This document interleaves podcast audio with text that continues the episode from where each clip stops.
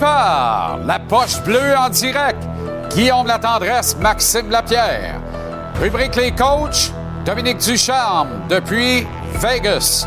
Le Colisée, Tony Marinaro.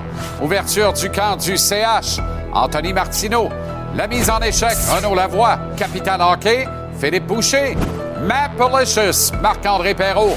Blue Jays, Yankees. Ce soir, Roger, Roger, Roger Brulotte. Profil de lutteur. Nouvelle chronique de Pat Laprade. Gage-tu Gonzo? Et en entrevue, le défenseur du Canadien, David Savard.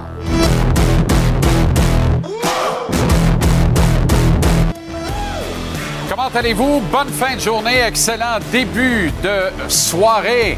Mercredi sous le soleil partout au Québec. Merci infiniment d'être là, de faire route avec nous, d'entretenir la conversation avec nous. C'est précieux, c'est important. Ça nous va dans le cœur. Notre équipe est déterminée à bien vous servir.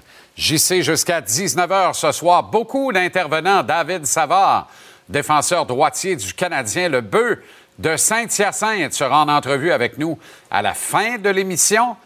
Et à 17h30, on retrouvera Tonino Marinaro pour un débat au Colisée. De quoi tu veux débattre ce soir, mon cher Tony?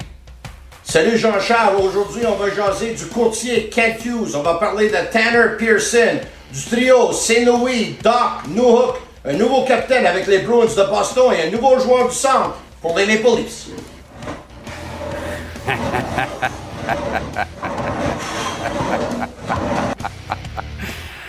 C'est fait commanditer, là.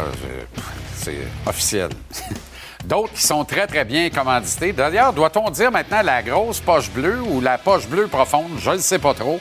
Mais en tout cas, on va retrouver nos gars de la poche bleue en prélude de leur podcast hebdomadaire du mercredi. Tous les mercredis, ici à l'émission, vont être avec nous vers 6 h moins quart. Guillaume est là pour l'instant. Tender, heureux de te retrouver. De quoi on va parler à 6 h moins quart tantôt? Hey Big JC, ben oui, première ce soir avec Max en plus. J'ai vu ses réseaux sociaux tantôt pour un bon show. Tu disais faut couper des quartiers de pommes.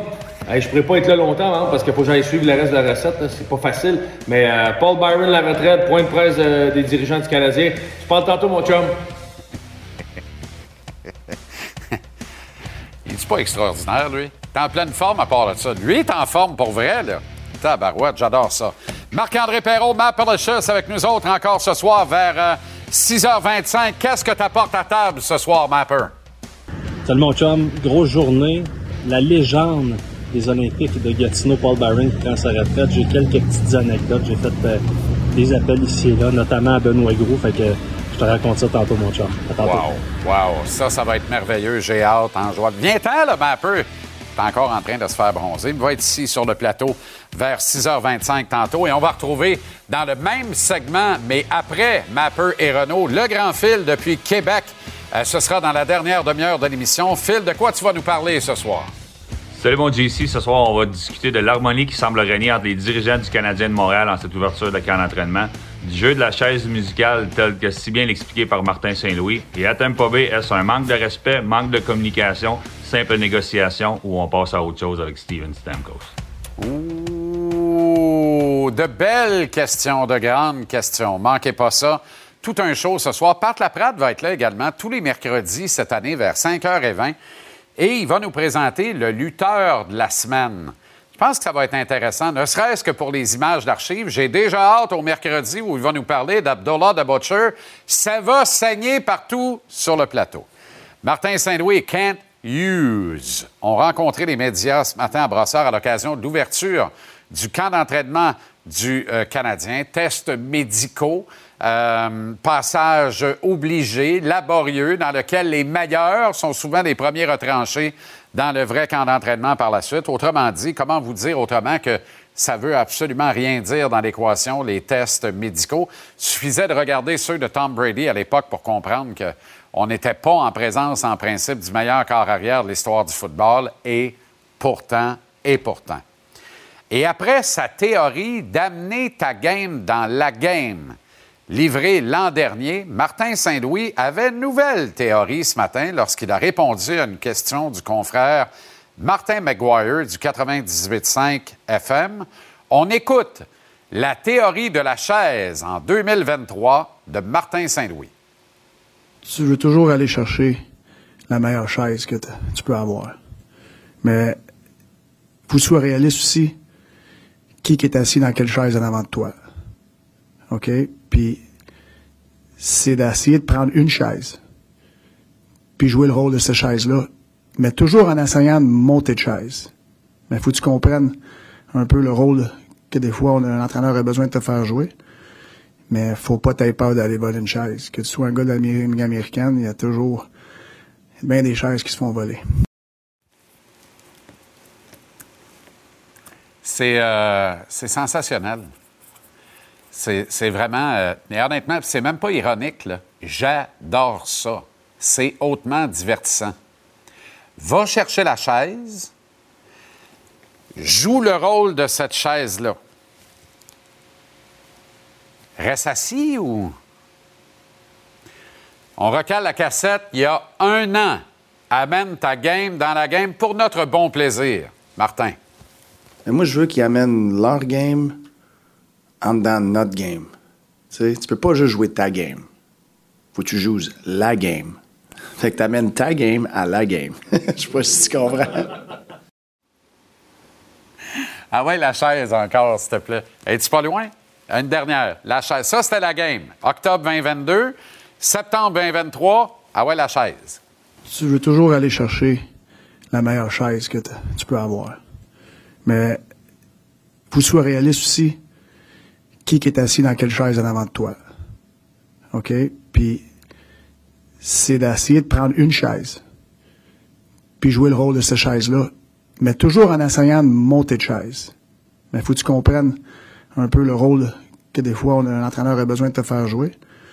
Mais faut pas t'aider peur d'aller voler une chaise. Que tu sois un gars de l'Amérique américaine, il y a toujours bien des chaises qui se font voler. Ce gars-là est sous-payé. Je vous le dis, c'est même pas ironique. Je répète, je sais pas combien il gagne, gagne pas assez. C'est lui le visage de l'organisation. C'est lui qui tient le navire à flot. C'est lui qui tient toute la barque. C'est lui qui tient le mur en place. C'est lui qui fait que c'est pas grave si on fait pas le mot en paix, les playoffs. Playoffs? Are you kidding me? Playoffs? Vous vous rappelez le coach de football dans une réclame de, de bière? Enfin, incroyable. C'est formidable. J'adore Martin Saint-Louis. On va réentendre souvent la théorie de la chaise parce qu'elle risque d'être musicale si on continue la feria des blessés, puis tout ça, puis qui va jouer avec qui, puis à donc. Bien malin, je vous réserve ça d'ailleurs à 18 h. L'alignement, chez Renault va nous amener ça également à mise en échec ce soir. Kent Hughes, lui, juste avant Martin, a parlé euh, ce matin. Euh, il a expliqué en somme la genèse qui a conduit à la transaction qui amène Tanner Pearson avec le Canadien qui envoie Casey de Smith à Vancouver. L'analogie de Kent Hughes est étonnante compte tenu de ce qu'il n'a pas, évidemment, sur la tête. On écoute. Pour nous, euh, Tanner, c'est un joueur de hockey établi qui a fait euh, de quoi il y a deux coupes Stanley déjà. Euh, il a aussi joué pour une équipe à Pittsburgh qui a eu beaucoup d'expérience, beaucoup de vétérans j'ai demandé à Chantal si l'expression traduit euh, en français, mais ça nous prend un peu de cheveux gris aussi pour passer nos expériences à nos jeunes joueurs. Euh, puis je pense que Tanner va être à mesure d'emmener ça à, l'équipe. Les cheveux gris. Euh, pour l'instant, il en fait des cheveux gris, Pearson, et il clairsème pas euh, mais pas loin. Clairement, euh, il a laissé savoir qu'il n'avait pas envie de commenter la transaction quand il a été rejoint par un confrère de Vancouver. Alors, visiblement, le vétéran allié accepte difficilement ce transfert vers Montréal, mais il va finir par l'accepter. Pas en train de dire que l'IAB est aux vaches. Il va devenir un élément dans le euh, vestiaire du Canadien. On se rappellera tous de ce parcours extraordinaire avec les Kings jusqu'à la conquête de la Coupe Stanley. C'était en 2014, alors qu'il était sur un même trio qu'un certain Jeff Carter, notamment. Euh, le trio de la That 70s Line, je pense, parce que euh, les, trois avaient des numéros dans les chiffres 70. Bref. Euh, Tanner Pearson va, se rapporter, puis on va voir la suite. Euh, Tipol Biron, lui, euh, a confirmé aujourd'hui, via une lettre à vous, les partisans, sa retraite à titre de joueur actif de la Ligue nationale. Aucun effet de surprise ici. mais ce n'était pas le but visé de toute façon. Tipol, comme tout le monde, l'appelait affectueusement dans le jargon populaire sortir donc à 34 ans après 13 saisons au hockey professionnel, les sept dernières dans la Ligue nationale avec le Canadien, avec qui il aura disputé 383 de ses 521 matchs en carrière dans le circuit Batman. Sommet modeste, mais sommet quand même, 22 buts au cours de l'exercice 2016-2017. Biron qui était reconnu pour rendre de précieux services à son club, notamment à court d'un homme. Tipol était un coéquipier exemplaire, respecté, hautement apprécié de tous ses coéquipiers. Personne n'a jamais connu un ennemi de Tipol Biron, sauf peut-être Mackenzie Wager, j'y reviens dans quelques instants. Un gars qui n'a euh, jamais cru, je parle de Tipol évidemment, que tout lui était dû, qui a trimé très dur depuis son stage junior électrisant avec les Olympiques de Gatineau. Mapper va nous en parler, anecdote à l'appui, un peu plus tard à l'émission, d'ailleurs, à la rubrique Retraite qui était inévitable parce que J'en parlais, Mackenzie Wigger, depuis ce fameux combat contre Wigger.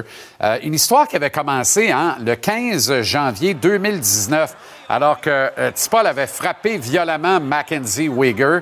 Et voilà comment euh, Wigger a rétorqué à Tipol. C'était ça le 26 mars 2019. Gardez bien l'uppercut qui l'envoie littéralement au pays des rêves, au tapis. Les juges de ligne qui interviennent immédiatement. Ça, c'était la réponse de Wigger, parvenu le 26 mars sur la marboulette de Tipol, euh, qui est allé à la guerre et qui a répondu de ses actes. Au nom de quoi? Au nom de qui? Au nom du code, le sacro-saint code. Ben, Tipol Biron n'a plus jamais été le même après ce violent knockout encaissé aux mains de Mackenzie euh. Ce sont des images brutales, des images tristes euh, parce que euh, Biron, ce soir-là, a juste, au fond, voulu agir en coéquipier exemplaire, en guerrier fier qu'il a toujours été et qu'il demeure. Mais j'aimerais qu'on se rappelle plutôt de Tipol ce soir pour des images beaucoup plus réjouissantes. Elles sont tirées des séries éliminatoires de 2021, lors desquelles le Canadien atteint la finale de la Coupe Stanley. On est là le 20 mai 2021. Personne n'a oublié Tipol qui bat de vitesse le euh, pourchassant des Leafs et qui se rend jusqu'à Soapy Campbell et qui le bat. C'était en désavantage numérique avec 7 minutes 16 à écouler à la troisième période du match numéro 1 de la série de premier tour contre les Leafs. Le match était égal 1-1 à ce moment-là et ce but est devenu le but de la victoire. La suite, on la connaît. Les matchs 2, 3, 4 deviennent la propriété des Leafs qui, en avant 3-1, voit le Canadien effectuer un redressement époustouflant signé Corey Perry, Eric Stahl, Shea Weber, mais aussi d'autres bons vétérans qui ont emboîté le pas, comme Tipol Biron et un certain Carey Price qui avait été sensationnel devant le filet. Match 5, 6 et 7 à la faveur du Canadien. La nuance dans cette série, le tout premier match à Toronto sur la route, ce but de Paul Biron, le but vainqueur. Paul qui en a marqué trois dans le parcours éliminatoire qui a vu le Canadien perdre en finale de la Coupe Stanley contre le Lightning euh, cette année-là. Paul Biron portera plus jamais le chandail du Canadien avec lequel il est devenu un actif important de la Ligue nationale de hockey mais il va demeurer associé au bleu-blanc-rouge. Ça, c'est déjà confirmé. On va assurément le revoir dans l'entourage de l'équipe. Ailleurs dans la Ligue nationale, les Bruins ont confirmé la nomination du brave, dit la narine marchande, à titre de capitaine de l'équipe. Pas de surprise pour les partisans des jaunes et noirs. Il y a eu tout un tweet fight, euh, modèle fight général, comme si Marchand avait parti diable sur Twitter aujourd'hui via les comptes notamment de mes amis Frank Etier et Al Wingster et tout le monde s'est mêlé du brawl euh, à l'écrit. C'était assez spectaculaire de suivre ça cet après-midi. Pas de surprise donc pour les partisans des Browns. Est-ce que Marchand va s'assagir portant désormais le C sur son chandail? Succède au grand, le seul unique Patrice Bergeron? On peut déjà croire que ça va prendre trois paires de bas de laine dans chacun des patins de Marchand pour essayer de fitter dans ceux de Bergeron et qu'il n'y arrivera pas. À pas le capitaine, un autre, Steven Stamkos, lui, s'est dit publiquement déçu de ses non-négociations de contrat avec la direction du Lightning. Ménard Baquet, huit saisons le contrat de Stamkos, 8,5 millions par année le traitement salarial. Puis il, entame là, là, la dernière de ses huit années de contrat. Donc, il pourrait être libre comme l'air en juillet prochain. Lui, ce qu'il n'aime pas, c'est qu'il avait dit qu'il voulait que sa situation contractuelle soit réglée avant l'ouverture du camp d'entraînement. Alors, il est amèrement déçu. Il ferme pas la porte à négocier pendant la saison, mais il aurait apprécié que ça se passe autrement. Et il a dit au passage, évidemment, et qui dirait le contraire dans les cercles de la Ligue nationale, qui souhaite évidemment terminer sa carrière avec le Lightning de Tampa Bay. Là-dessus, on peut pas bien ben lui en vouloir. Une brève de NFL pour vous dire que les Bruns de Cleveland ont rapatrié le demi à l'attaque Kareem Hunt, l'ancien SOS à Hunt aujourd'hui afin de pallier la perte de Nick Chubb. Pour le reste de la saison, Hunt va toucher 4 millions de dollars, fera la paire avec Jerome Ford, qui était le second de Chubb à la place de Hunt cette saison chez ces mêmes Bruns. Je vous rappelle qu'au billet de saison à 18 h, je vous présente mon alignement projeté du Canadien pour le match inaugural du 11 octobre à Toronto. Ouverture officielle du camp d'entraînement avec les traditionnels tests physiques aujourd'hui. L'histoire ne dit pas s'il les a faits, mais je sais que si ça avait été le cas, il les aurait passés au la main. Anthony Martineau était sur place à Brassard. Comment ça va, Anthony? Ah, c'est flatteur. Ça va très bien, ça va très bien. D'ailleurs, j'écoutais ton euh, début d'émission, Jean-Charles. Tu dis que les plus performants au test sont souvent les premiers coupés, mais euh, ne négligeons pas la probable performance de Michael Matheson. Hein. L'an passé, Samuel Montembeau m'avait dit c'est le coéquipier le plus en forme que j'ai vu de toute ma vie. Alors probablement que le bon vieux numéro 8 a survolé ces tests-là. Intéressant. La journée a commencé avec coup sur coup les points de presse de Kent Hughes et Martin Saint-Louis. Qu'est-ce que tu as retenu?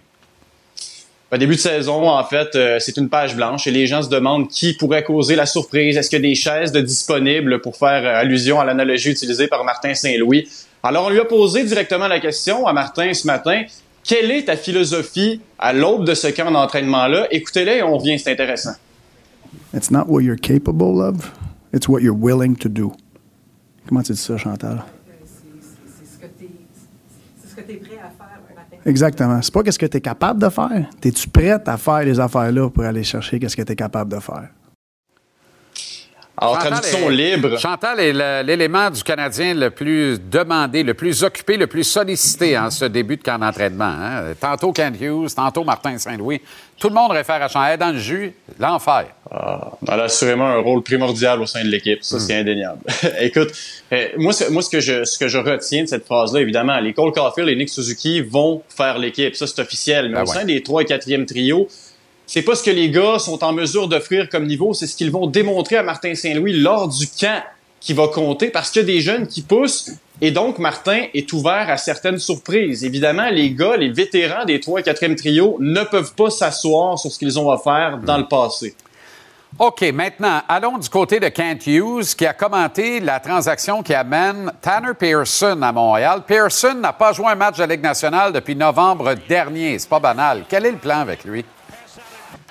Ben, en fait, ce qui est intéressant dans le cas de Pearson, c'est que c'est une autre option qui s'offre au groupe d'entraîneurs et, on parlait de joueurs qui devaient prendre leur chance. Euh, Tanner Pearson est un gars, tu l'as, bien dit, là, qui n'a pas joué depuis très longtemps, mais par contre, on nous a dit qu'il débarquait à Montréal à 80% de ses capacités.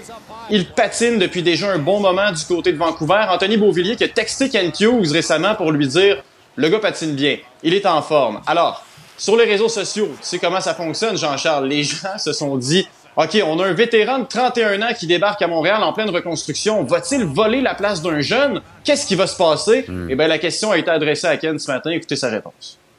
pour les jeunes joueurs, puis, puis leur garder la, la chance, puis la place. Il y a aussi l'autre côté, c'est de ne pas être en mesure de leur forcer non plus, euh, d'avoir à jouer s'il y a des blessures, euh, de faire ramener quelqu'un, par exemple un jeune joueur de Laval, pour, pour euh, aider dans le cas de blessure quand ils sont pas prêts, puis ils seraient mieux servis de rester à Laval. Alors, je pense que, écoute, euh, s'il y a une jeune qui démontre que, qui a fait sa place, je pense qu'on a démontré qu'on va faire les ajustements nécessaires pour leur donner la place. On n'a plus le temps, mais là-dessus, il y a deux angles que je vois. Moi, je, je cible deux gars. Est-ce que Pearson va voler du temps de jeu de qualité dans un top 9 à Raphaël Harvey-Pinard. Et le cas échéant, est-ce qu'il prive carrément en début de saison d'un poste à Montréal un jeune comme Emil Heinemann? Dans les deux cas, c'est pas brillant. Mais bon, on verra. Il fallait se départir de Casey de Smith Ouais. de toute façon. Euh, Ben, il fallait le faire. Et est-ce que ce gars-là va être assez en forme pour débuter la saison? C'est à voir. Mais quand Ken dit qu'il va pas euh, faire payer les jeunes pour cette acquisition-là, moi, je le crois. C'est peut-être pas Ouais. terminé du côté des transactions. OK. Martin Saint-Louis qui euh, euh, en a, a levé un peu plus le voile sur comment il compte utiliser Alex Newhook, euh, qui est un jeune espoir de 22 ans, qui peut jouer au centre, qui peut jouer principalement, à mon sens, à l'aile, un gagnant de la Coupe Stanley. Qu'est-ce qu'il a raconté, Martin, là-dessus? Parce que ça intéresse beaucoup le monde. là.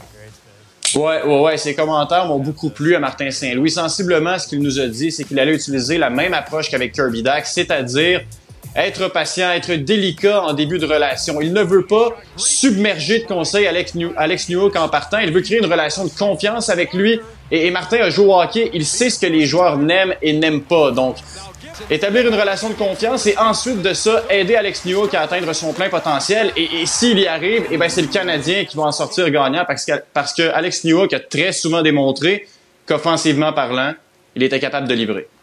Excellent travail. Euh, ouais, très souvent. Et calvaire, cette valeur. On n'a plus le temps.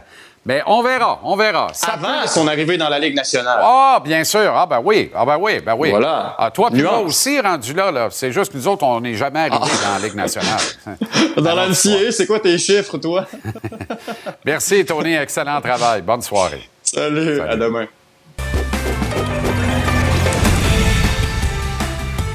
Gage-tu est propulsé par le Mise au jeu plus de l'Auto-Québec? Par miseaujeu.com, trouve l'éventail de tous les paris. Tu peux faire des paris uniques, des paris combos. Tu peux parier dans le cours des matchs. Tu peux surtout être prêt grâce au maître Stéphane Gonzalez, qu'on retrouve tous les lundis, mercredis et vendredis ici à JC toute la saison. Gonzo, comment ça va? Ça va très bien, je sais, toi? Excellent. Alors, on a des cotes pour la Coupe Stanley. Ça m'excite. Ouais, hein, non, mais le camp a commencé aujourd'hui. là. On avait 72 à la glace. D'ailleurs, as-tu assez de numéros? 72 joueurs, je sais pas. Euh, mais je t'ai- préparé les premières cotes pour. euh, c'est le temps, là, déjà. Vous, pouvez prendre le, le- le- temps du camp pour y penser. Sinon, ça peut devenir avantageux. Regardez, l'Avalanche qui est. euh, L'équipe avec la plus petite cote, mais même si c'est la plus petite, je sais, c'est huit fois la mise pareil pour l'Avalanche Colorado. Ah. L'arrivée de Drouin, Tatar, Miles Wood. On, on a amené du monde quand même aussi avec l'Avalanche du Colorado. C'est une bonne défensive. Sinon, les Oilers, ça, chaque année, on ramène les Oilers. Hein, Est-ce que c'est l'année et la fenêtre de McDavid et Dreisaitl Hmm. qui est à neuf fois la mise? J'aime pas les Leafs, je te le dis tout de suite. Je sais Ben pas ce que t'en penses, mais dix fois la mise, non merci. J'y crois pas encore cette année. Euh, les Golden Knights, 11 fois la mise. Les Devils à 12 fois, je déteste pas. Les Bruins, beaucoup trop euh, haut sur la liste là, avec la perte de Capitaine Bergeron. Sinon, j'aime bien les, euh, les Stars. Ben oui, c'est Euh, mon choix. la- Ben, tu vois, 17 fois la mise pour les Stars. Puis sinon, j'ai inclus quand même le Canadien là, par, euh, par politesse. Pour les partisans du Canadien de Montréal qui ont peut-être le goût de mettre une petite mise là-dessus pour 150 rêver, c'est 150 Elle fois la mise. Ouais. Les Stars à 17, je trouve, pour le risque versus le rendement, Ouais. pour moi, je trouve que c'est le meilleur choix. Ben moi, tu vois, mes deux adversaires de la finale de la Coupe Stanley, les Rangers et les Stars. J'aime ça, voir les Blue Shirts à 15 fois la mise, les Verts de Dallas à 17 fois la mise. Ça me paraît très intéressant, tout ça. Quelle est la Ah, cote pour Connor Bedard et le Calder? Y en a-t-il une? Euh, Il y en a une. Veux-tu que je te dise la vérité? Ce matin, elle était à deux fois la mise. Quand même. Puis là, on se parle, puis elle a déjà bougé depuis ce matin. Ben oui. Fait que, tu sais, je pensais pouvoir trouver. Je me disais, ah, Connor Bedard a deux fois la mise. C'est intéressant. À 1,60, je trouve ça déjà bas. On n'a pas eu un match de jouer. Il en a mis trois dedans contre les recrues des Blues, puis la cote est à 1,60. Y a-tu vraiment quelqu'un qui peut le déloger? Euh, Luke Hughes, huit fois la mise pour le défenseur des Devils du New Jersey. Sinon, Adam Fantilli, lui aussi, qui en a mis trois dedans. La différence, je sais, c'est parce que Connor Bedard va avoir le temps de jeu. D'après moi, euh, on risque de le voir jouer 20 minutes par match. Ben oui. Premier trio, première euh, vague d'avantages numériques. Ce ne sera pas le cas pour Fantilli ou les autres. S'il y en a vraiment un, peut-être que je mettrais quelque chose sur Luke Hughes, mais sinon, c'est Connor Bedard. Aucun doute, pas dans mon esprit non plus. Le CF Montréal reçoit le FC Cincinnati ce soir au stade Saputo. Gros défi pour, euh, pour le CF. On le sait, c'est une lutte éreintante. Ils n'ont pas le choix. On le dit à chaque match. Là, c'est un gros client. Tu la meilleure équipe de la Ligue. Euh, une équipe qui donne pas beaucoup de buts. On sait que le CF en donne pas beaucoup à la maison. Est-ce que le retour de Kyoto va dynamiser un peu cette attaque qui a grandement besoin de buts? J'ai pris le, le, FC Cincinnati à 2,50. Sinon, une nulle, ce serait bien. C'est plate à dire, là, mais mettons 1 à 1, ce serait bon. Puis pour ceux qui voient la nulle, c'est une cote de 3,50. Intéressant. Joueurs les plus utiles dans la NFL après deux semaines. On a les joueurs et les cotes qui les accompagnent déjà. Oui, ça a bougé, hein. Tu vois, semaine 1, la majorité des joueurs qui étaient en nomination, bon, ils avaient perdu. Et là, Tua Tagovailoa qui est rendu, qui détrône Pat Mahomes après deux semaines. C'est la collection des corps arrière, tu le vois. Y a-tu vraiment quelqu'un qui n'est pas un corps arrière qui pourrait être dans la conversation? J'ai fouillé la liste. Christian McCaffrey, sinon, pourrait être peut-être ou possiblement le joueur qui pourrait être là-dedans. Puis il est à 65 fois la mise, mais sinon, ça va être un QB. Giants Niners au football du jeudi soir demain. C'est un classique entre deux grandes franchises, la NFL, mais il n'y a pas de lustre dans cet affrontement-là. La ligne est à moins 7,5, les Niners. Je trouve ça très intéressant. Ils vont couvrir ça tant qu'à moi, Gonzo. Oui, ben je l'ai baissé en fait pour avoir une cote parce que la ligne est même plus haute. Elle était à 9,5. Des ben fois, oui. on l'avoir à 10,5. C'est quoi n'est pas là? C'est quoi n'est pas là pour les géants? Daniel Jones, peut vraiment faire quelque chose contre la défense des Niners avec pas de receveur. on voit Debo, il y a des armes de l'autre côté. McCaffrey, Purdy fait pas d'erreur, les Niners gagnent, donc je vais avec les Niners. Merci Gonzo. On se reparle vendredi. Gage-tu est propulsé par le mise au jeu de l'Auto-Québec. Mise au jeu plus te permet les paris uniques, les paris dans le cours des matchs et les paris combos. Va au miseaujeu.com pour trouver tout l'éventail de ces derniers. Sois prêt grâce au maître toujours dans le soleil, Stéphane Gonzalez.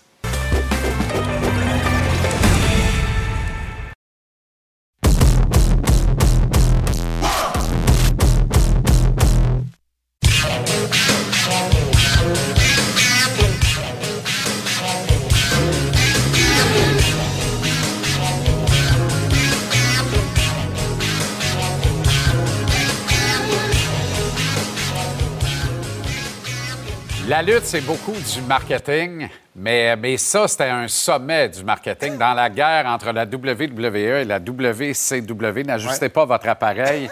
Nous sommes aux couleurs de la NWO, la NWO, la New World Order.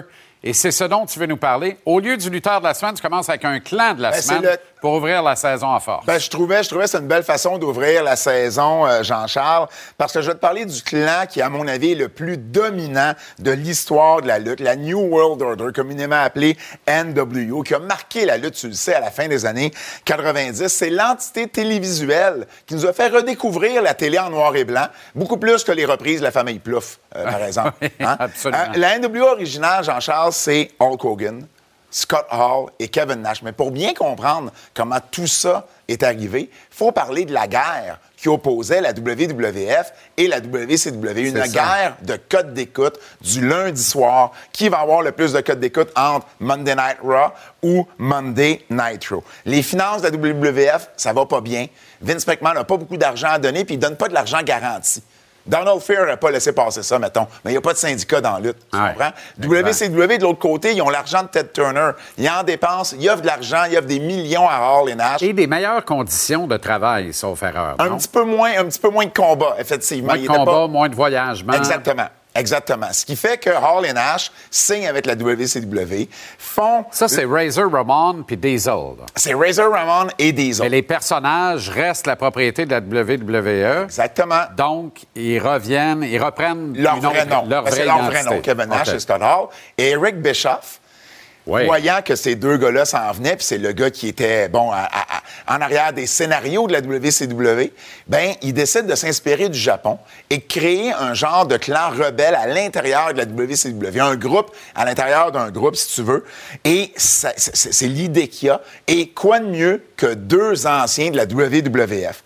19 96, Hall et Nash luttent leur dernier match à la WWF. Et là, huit jours plus tard, Scott Hall débarque à l'improviste, supposément, interrompt un match, arrive dans le ring et dit ceci. You people, you know who I am. But you don't know why I'm here.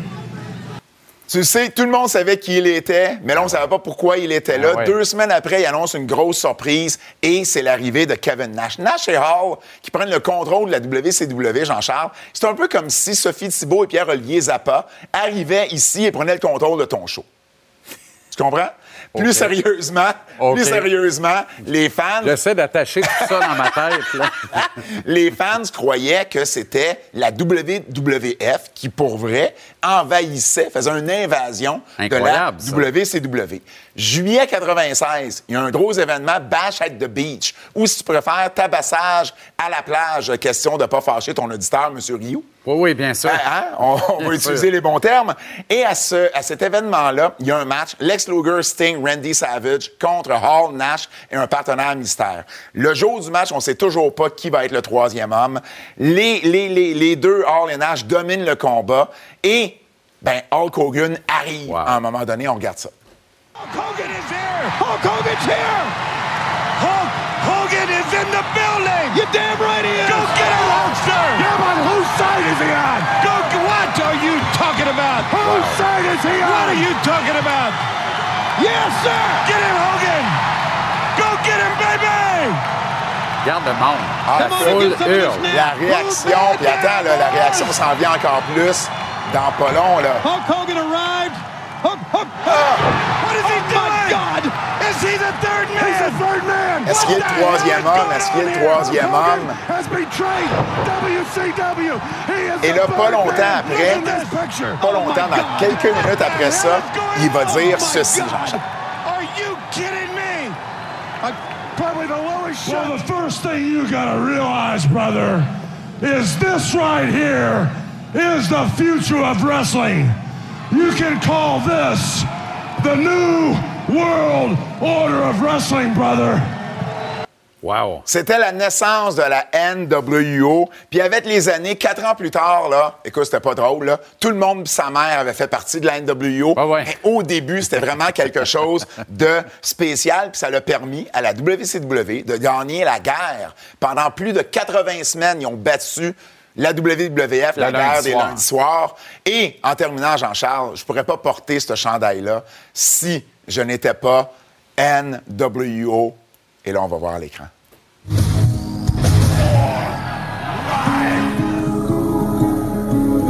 NWO for life. Fantastique.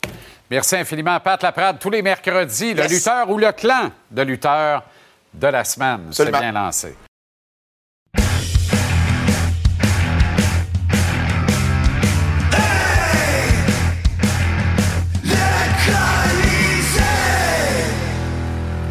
Avec Tony Marinaro, le Colisée débat en 5 actes. Comment ça va, Tony? Très bien, merci. Excellent, fantastique. On commence ce soir immédiatement parce que tu as trouvé une comparaison pour Kent Hughes. Tu le compares à un courtier hypothécaire. Pour moi, c'est un courtier d'investissement. Un courtier d'investissement. Il joue à bourse. stockbroker. Lui, il joue à la bourse. Pourtant, il n'est pas gambler puis Saint-Saëns. Écoute, tout le monde se demande, mais cet échange-là hier avec Tanner Pearson, c'est pas compliqué. Il a échangé un joueur à une position où est-ce qu'il avait beaucoup de profondeur, au poste de gardien but. Il y en avait quatre, là, il y en a trois. Pour un joueur, un attaquant, que tu as toujours besoin d'avoir plus de joueurs parce qu'il va avoir des blessés, parce que tu as besoin d'avoir la profondeur. Mais il a ajouté à, soi, à ça un troisième choix de. Un bon courtier d'investissement, il va diversifier son portfolio. Son portfolio, si jamais il y a trop d'actions d'un banque, mais il va essayer d'acheter d'autres actions et il va toujours essayer d'avoir la meilleure valeur et d'acheter à bas prix et de vendre à haut prix. Toutes les transactions qu'il a faites à date, la transaction de Toffoli, il a ajouté deux choix de pêchage. La transaction de Charotte, il a, reçu deux choix de repêchage. La transaction de Brett Kulak, il a reçu deux choix de repêchage, puis en passant, un des choix a été Lane Hudson, choix de deuxième ronde. Euh, la transaction de, de oui, a reçu Barron, mais aussi reçu un choix de deuxième ronde. La, la transaction de Jeff Petrie, la transaction pour euh, Casey DeSmith, la transaction de Mike Matheson. Avec Mike Matheson, il a reçu un quatrième choix. Pour moi, Kent Hughes, la façon dont il fait son travail, c'est brillant. C'est comme un courtier d'investissement. Et en 2025, alors que l'encan sera bien meilleur que le prochain à venir, celui de 2024. Il y a deux choix de première ronde, deux choix de deuxième ronde, deux choix de troisième ronde et deux choix de quatrième ronde. Donc, il y a une main pleine pour arriver ben à l'encan de 2025. je dois dire quelque chose, si je peux, parce que si Marc Bergevin était souvent critiqué. Et je répète que si c'est un courtier, c'est un courtier très, très prudent. Si tu veux faire un home run avec tes investissements, t'appelles pas le courtier Kent Hughes, t'appelles le courtier Marc Bergevin. Le home run va venir. Ah oui, hein? Ça va venir. On l'attend encore, parce que là, le home run, c'est peut-être Alex Newhook. Est-ce que le plan, c'est de faire de Newhook le Kirby Doc de cette saison? Mais c'est ça que, que, Martin Saint-Louis a dit aujourd'hui. Puis de tous les commentaires aujourd'hui, j'ai trouvé ça qui était très intéressant. C'est quand Martin Saint-Louis dit J'ai pas coaché trop Kirby Doc. Je l'ai laissé aller. J'ai fait confiance en lui. Il a eu confiance en moi. Quand la saison avançait, j'essaie de peut-être de, le coacher un peu plus, mais au début, pas, beaucoup. Puis il dit, je vais faire la même chose avec Nook. Ça a fonctionné avec Doc. Je vais, avoir, je vais utiliser la même méthode avec Nook qu'il utilisé avec Doc. Puis il dit, j'ai même fait attention de ne pas regarder trop de vidéos de sa part, trop de ses highlights, parce que je voulais pas déjà avoir une idée, parce que je connaissais pas le contexte ni l'environnement dont lui était.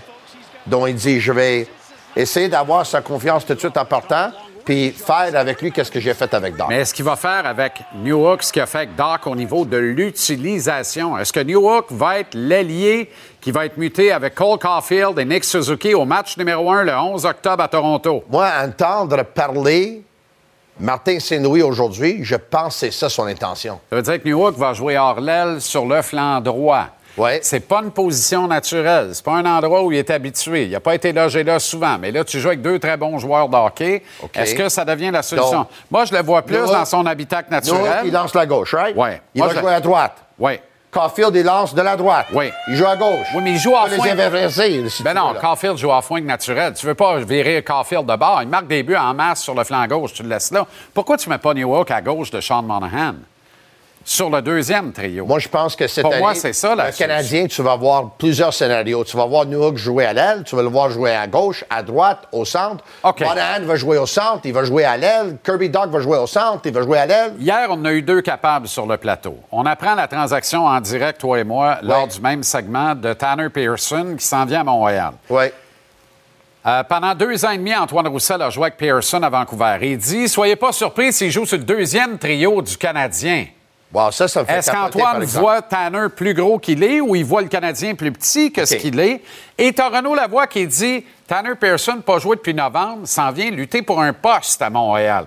Est-ce que Tanner Pearson va prendre le job d'un kid ou prendre du temps de glace de qualité à un kid qui est déjà acquis à être un membre du Canadien? Je parle de Raphaël Harvey-Pinard.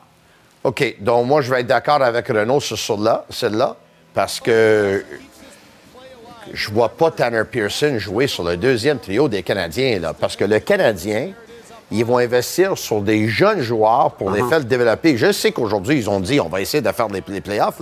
C'est bien beau, puis c'est correct, puis, puis j'aime ça, là. C'est, correct. Mais ils, ont une jeune équipe. Le noyau de cette équipe-là, ils ont moins de 25 ans. Ils vont développer des jeunes joueurs. Ils vont mettre Tanner Pearson, après qu'il a joué 14 matchs l'année passée, après qu'il y a eu euh, certaines chirurgies sur le poignet, on va le mettre sur le deuxième trio. M'excuse, là. Tanner Pearson, Antoine a beaucoup d'informations que moi, mais moi, de l'extérieur, je te dis que selon moi, Tanner Pearson s'en vient à Montréal pour jouer quatrième trio, puis il y a des soirs, il ne serait même pas dans l'uniforme. Alors, Tanner Pearson sur la 4, ça veut dire Raphaël Harvey-Pinard probablement à gauche sur la 3. Pinard ah. sur la 3. Avec probablement Kirby Doc au centre. Mais c'est à voir. Non, Monahan's au centre. Ça, Monahan? Oui, mais Christian Dvorak ne joue pas avant novembre. Mais c'est ça. Puis, euh, bon, euh, Suzuki, Suzuki au centre. Monahan? Au centre. Monahan au centre. Puis Jake Evans au centre. Ah, moi, c'est Suzuki, Monahan, Dak, Evans. Et moi, c'est tout, moi. Ah, ben c'est ça. Monahan va être deuxième joueur de centre, puis euh, Doc va être troisième joueur de centre. Aucun doute. Brave dit la narine marchande. Brad Marchand mes capitaines des Bruins des Jaunes et Noirs. C'est une nomination qui surprend pas grand monde, mais qui à Montréal trouve écho pareil. On déteste, on aime détester Brad Marchand. Personnellement, je l'ai rencontré cet été à Québec euh, au programme Bergeron Gagné. Est-ce qu'il t'a parlé de moi? Non, mais c'est vraiment un chic type. Pour vrai, là, ce gars-là, c'est une perle. Mais c'est une peste. C'est une perle qui devient une peste sur la glace. C'est un des joueurs que les arbitres ont de la difficulté à blairer dans la Ligue nationale. Moi, c'est là où j'ai de la misère avec cette nomination-là.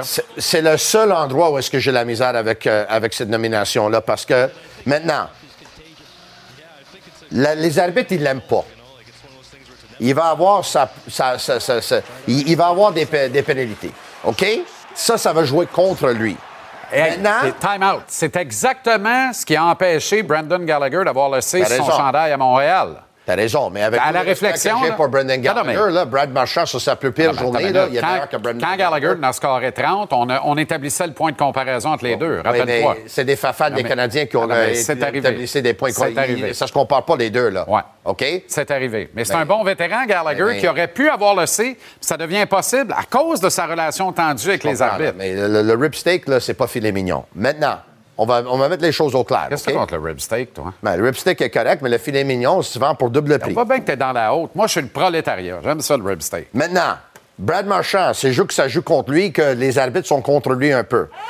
Vétéran, donne 100% dans les matchs, hmm. donne 100% dans les pratiques. Respecter de ses coéquipiers. Respecter de ses coéquipiers. Ben, t'es en train de décrire... Demande, beaucoup de ses coéquipiers. T'es en train de décrire Charlie McAvoy. C'était lui le capitaine des Bruins. Oui, mais moins d'expérience, puis Brad Marchand, il a joué pour un club qui a gagné un coupe et est allé à deux finales. OK, Sheldon Keefe, à Toronto, qui a l'air bien solide dans ses fonctions. Qui l'eût cru, malgré le départ de Kyle Dubas, son bon ami?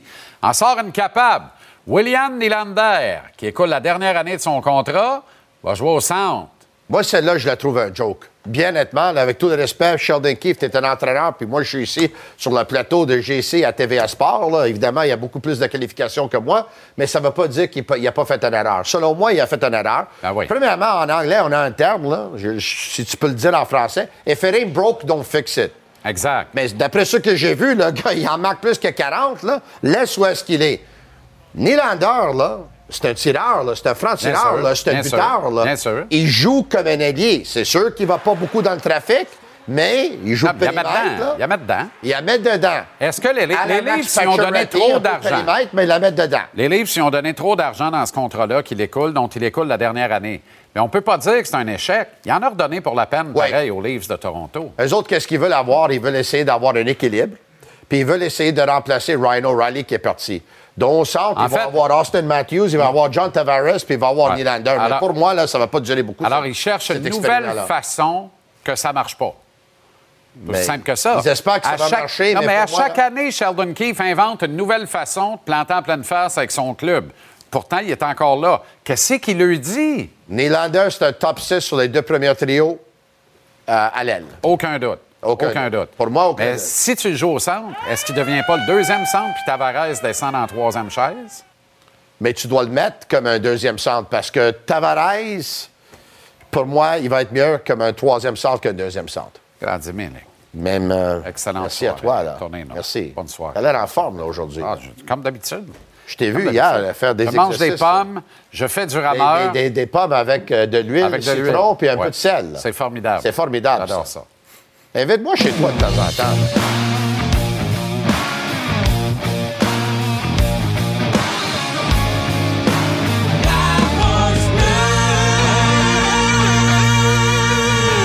'Très heureux de retrouver Max et Guillaume de la Poche Bleue après que Tigui ait piqué ma recette de pommes. Il a l'air en pleine forme, d'ailleurs. C'est formidable. Ça va, les boys? Yes, mais Jean-Charles, on, sait que tu manges des pommes puis que tu fais du rameur juste le temps de la vidéo. C'est ça le problème. Il faudrait que tu continues après le clip. On l'utilise, ce truc-là aussi. Non, non, non, non, non, non, non, non. On est for real. D'ailleurs, ben, euh, dans d'ailleurs, on est tellement pour vrai que l'eau que je m'étais pitchée dans le visage avant d'embarquer sur le rameur était vraiment chaude. C'était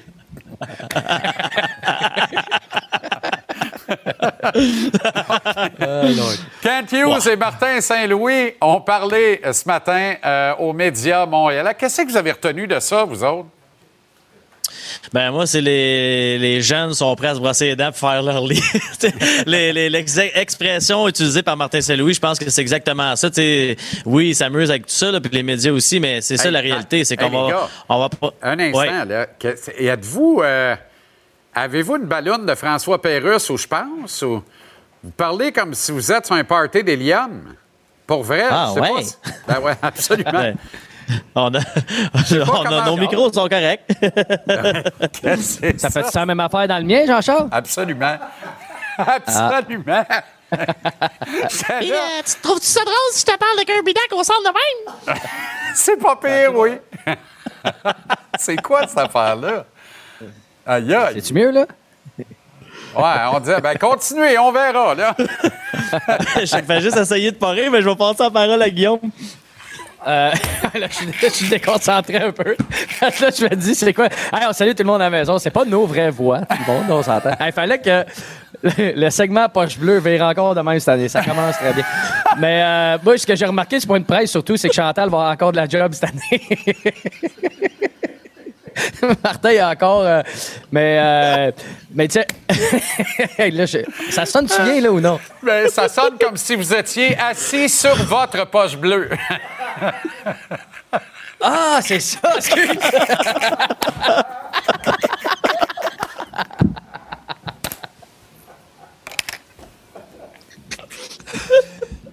Continue, continue avec la voix, Lilium. Là.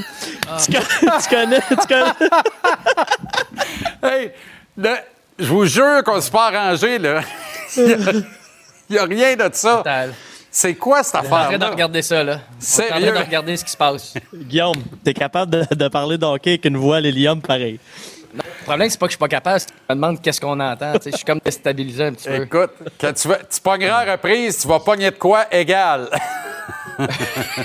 Continue, ça allait bien tes affaires. Aïe, aïe. Ben, euh, non, c'est ça. Fait que. Vas-y, là. Je sais plus quoi. Jean-Charles, c'était quoi la question? c'est quoi la question? le pire, c'est que les, deux me textent cet été. Cette année, on va donner beaucoup de crédibilité à notre segment. Tu vas voir. vois bravo, les gars, c'est le fun au bout. Ça, part fort en joie le vert, un party de ballon. J'ai oublié de te dire que je me suis fait hacker, justement, mes messages. Peut-être que c'est pas nous autres, Jean-Charles. ah, mais Jean-Charles, euh, même si on parle avec une voix bizarre, je suis prêt à me chicaner avec toi, par exemple, sur tes trios, parce que ça fait pas de bon sens, le trio que toi et Tony, vous avez parlé ensemble. Ah ouais, donc? Aucun bon sens. Ah ouais, donc? Sérieusement, là. Moi, peux-tu dire les miens? Je suis pas d'accord. Ah ouais, vas-y, vas-y. Amène ça. Moi, j'ai, j'ai Caulfield, Suzuki, Harvey Pinard, Newhook, Dak Anderson, Slavkovski, Monahan, Gallagher, Pearson, Evans, Armia, à 4. Je comprends pas encore une fois pourquoi que le petit Québécois Harvey Pinard, qui joue sa game parfaite, qui fait pas d'erreur, qui va toujours jouer de la même façon que son éthique de travail, on le tasse tout de suite quand il a fait toute une job sur le premier trio l'année passée, sans Caulfield pour la plupart du temps en fin de saison. Très, très, très, très pertinent comme commentaire. C'est juste que quand ça sort de même, ça n'a pas d'allure. Mais, mais le commentaire, sur le fond, tu as raison, sur la forme, ça n'a pas de calvasse de sens. Tu as raison sur Harvey Pinard. Mais on se met l'autre affaire, Monahan. Monahan, je le mets avec Slavkowski, justement, parce que tu as besoin d'un vétéran. Tu pas besoin d'Anderson qui court partout, puis Dak qui est encore en progression. Tu as besoin d'un vrai vétéran avec Gallagher pour jouer avec Slavkowski. OK, les gars, c'est parfait. euh, OK. Merci pour les, les, deux minutes du peuple. À la prochaine. Bonsoir. Bye, Guillaume. Ça n'a pas de bon sens.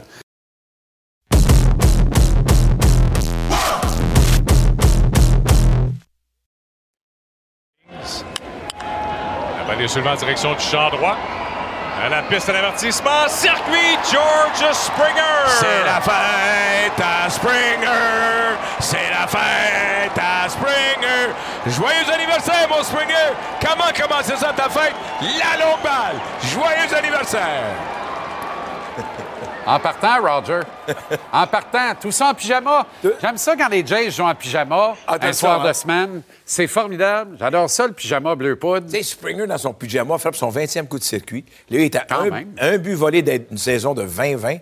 C'est toute une saison d'apport de Springer. Alors, juste avant qu'il se présente au bâton, Denis Montparnasse, que ça serait le fun, sa journée d'anniversaire, qui frappe la longue balle. Pow! Frappe la longue balle. Alors, j'ai choisi de chanter bonne fête. Et ça donne le ton à une victoire des Jays, qui doivent remettre ça ce soir.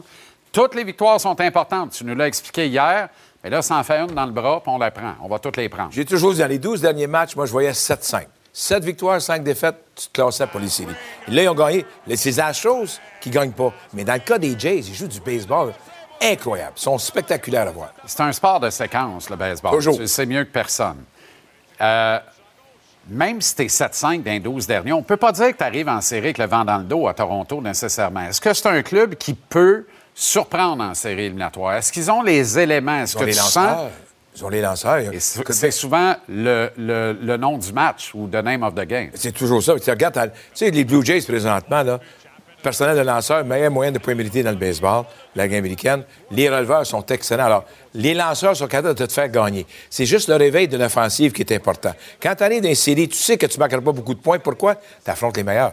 Les trois matchs que tu as disputés dans la première ronde, c'est les trois meilleurs lanceurs. Tu n'affronteras pas le quatrième ou cinquième, comme, comme hier soir. On va affronter le meilleur hier. Demain soir, on va affronter le meilleur en call. Alors, il faut que tu profites de ça. Mais dans une série, c'est toujours les meilleurs. Beau Bichette a été excellent hier, va devoir l'être ce soir encore parce que quand un certain euh, Vlad Junior, il y aurait une blessure, Roger? Bien, c'est blessant cette année au premier but hier. On voulait voir avant que le match débute si oui, on va l'utiliser. Mais Bichette, c'est ton gros joueur. Bichette, tout au long de la saison, c'est lui qui était parmi les meilleurs frappeurs de la Ligue américaine, le plus grand nombre de coups sûrs. En défensive, il est excellent aussi. Alors, tu as besoin de lui. Là, on voit le jeu ici, parce que, en s'en allant au premier but, ça laissait un peu à désirer. Alors, c'est intéressant de voir si oui ou non, il va être prêt à jouer. Qui arrive Schneider depuis une semaine? Bien, tu sais, t'arrives les parties, là. C'est comme moi, My Way, là, je la chante très bien. Mais j'ai pas une deuxième chanson. puis moi, je commence avec la première, puis j'arrête là. Les mondes disent encore, encore. Non, non, non. Juste celle-là. Mais lui, là, il chante My Way. T'as quand même euh, Sweet Caroline. Oui, mais ça, c'est en groupe. Oui, mais c'est toujours en groupe, as-tu remarqué? Ah, oui, effectivement. Mais là, cette chanson-là, lui, il est au bâton, ça a parti fort. Mais là, il faut qu'il fasse l'ajustement. Quand tu dans le baseball majeur, la première chose que tu fallais comme au bâton, des balles rapides, des balles rapides. Ah, tu frappes la rapide. Regardez le pinch, c'est peut-être ça le trouble. Peut-être, mais c'est populaire. C'est très populaire. Ah, Et là, là, il arrive quoi? Là, il tente de retrousser la balle, retrousser la balle. Il n'y a pas la puissance. Mais là, c'est 0 en 23 depuis une semaine. Un vrai zéro, là. Pas... Un vrai zéro. Il n'y a aucune balle, là, tu peux dire, ah, oh, C'est fait voler. Non, il y a juste des zéros.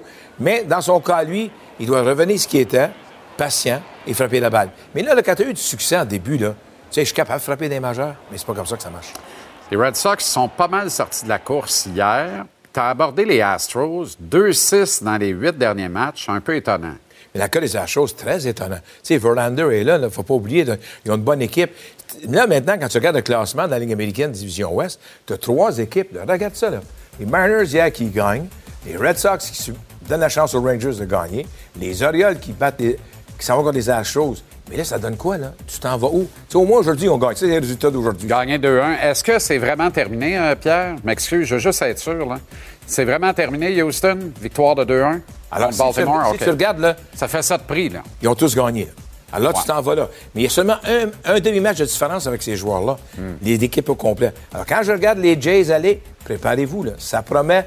Eux autres sont en avant de tout le monde. Puis aussi longtemps que tu es en avant, ils ne peuvent pas te dépasser si tu gagnes. Gros match ce soir. Parce que tout le monde a gagné. Tu gagnes encore. Tu continues à pas le choix. Gagne, gagne et gagne encore. Travaille avec Denis ce soir? Denis, on est prêt. À, 19h? 19h. On est prêt.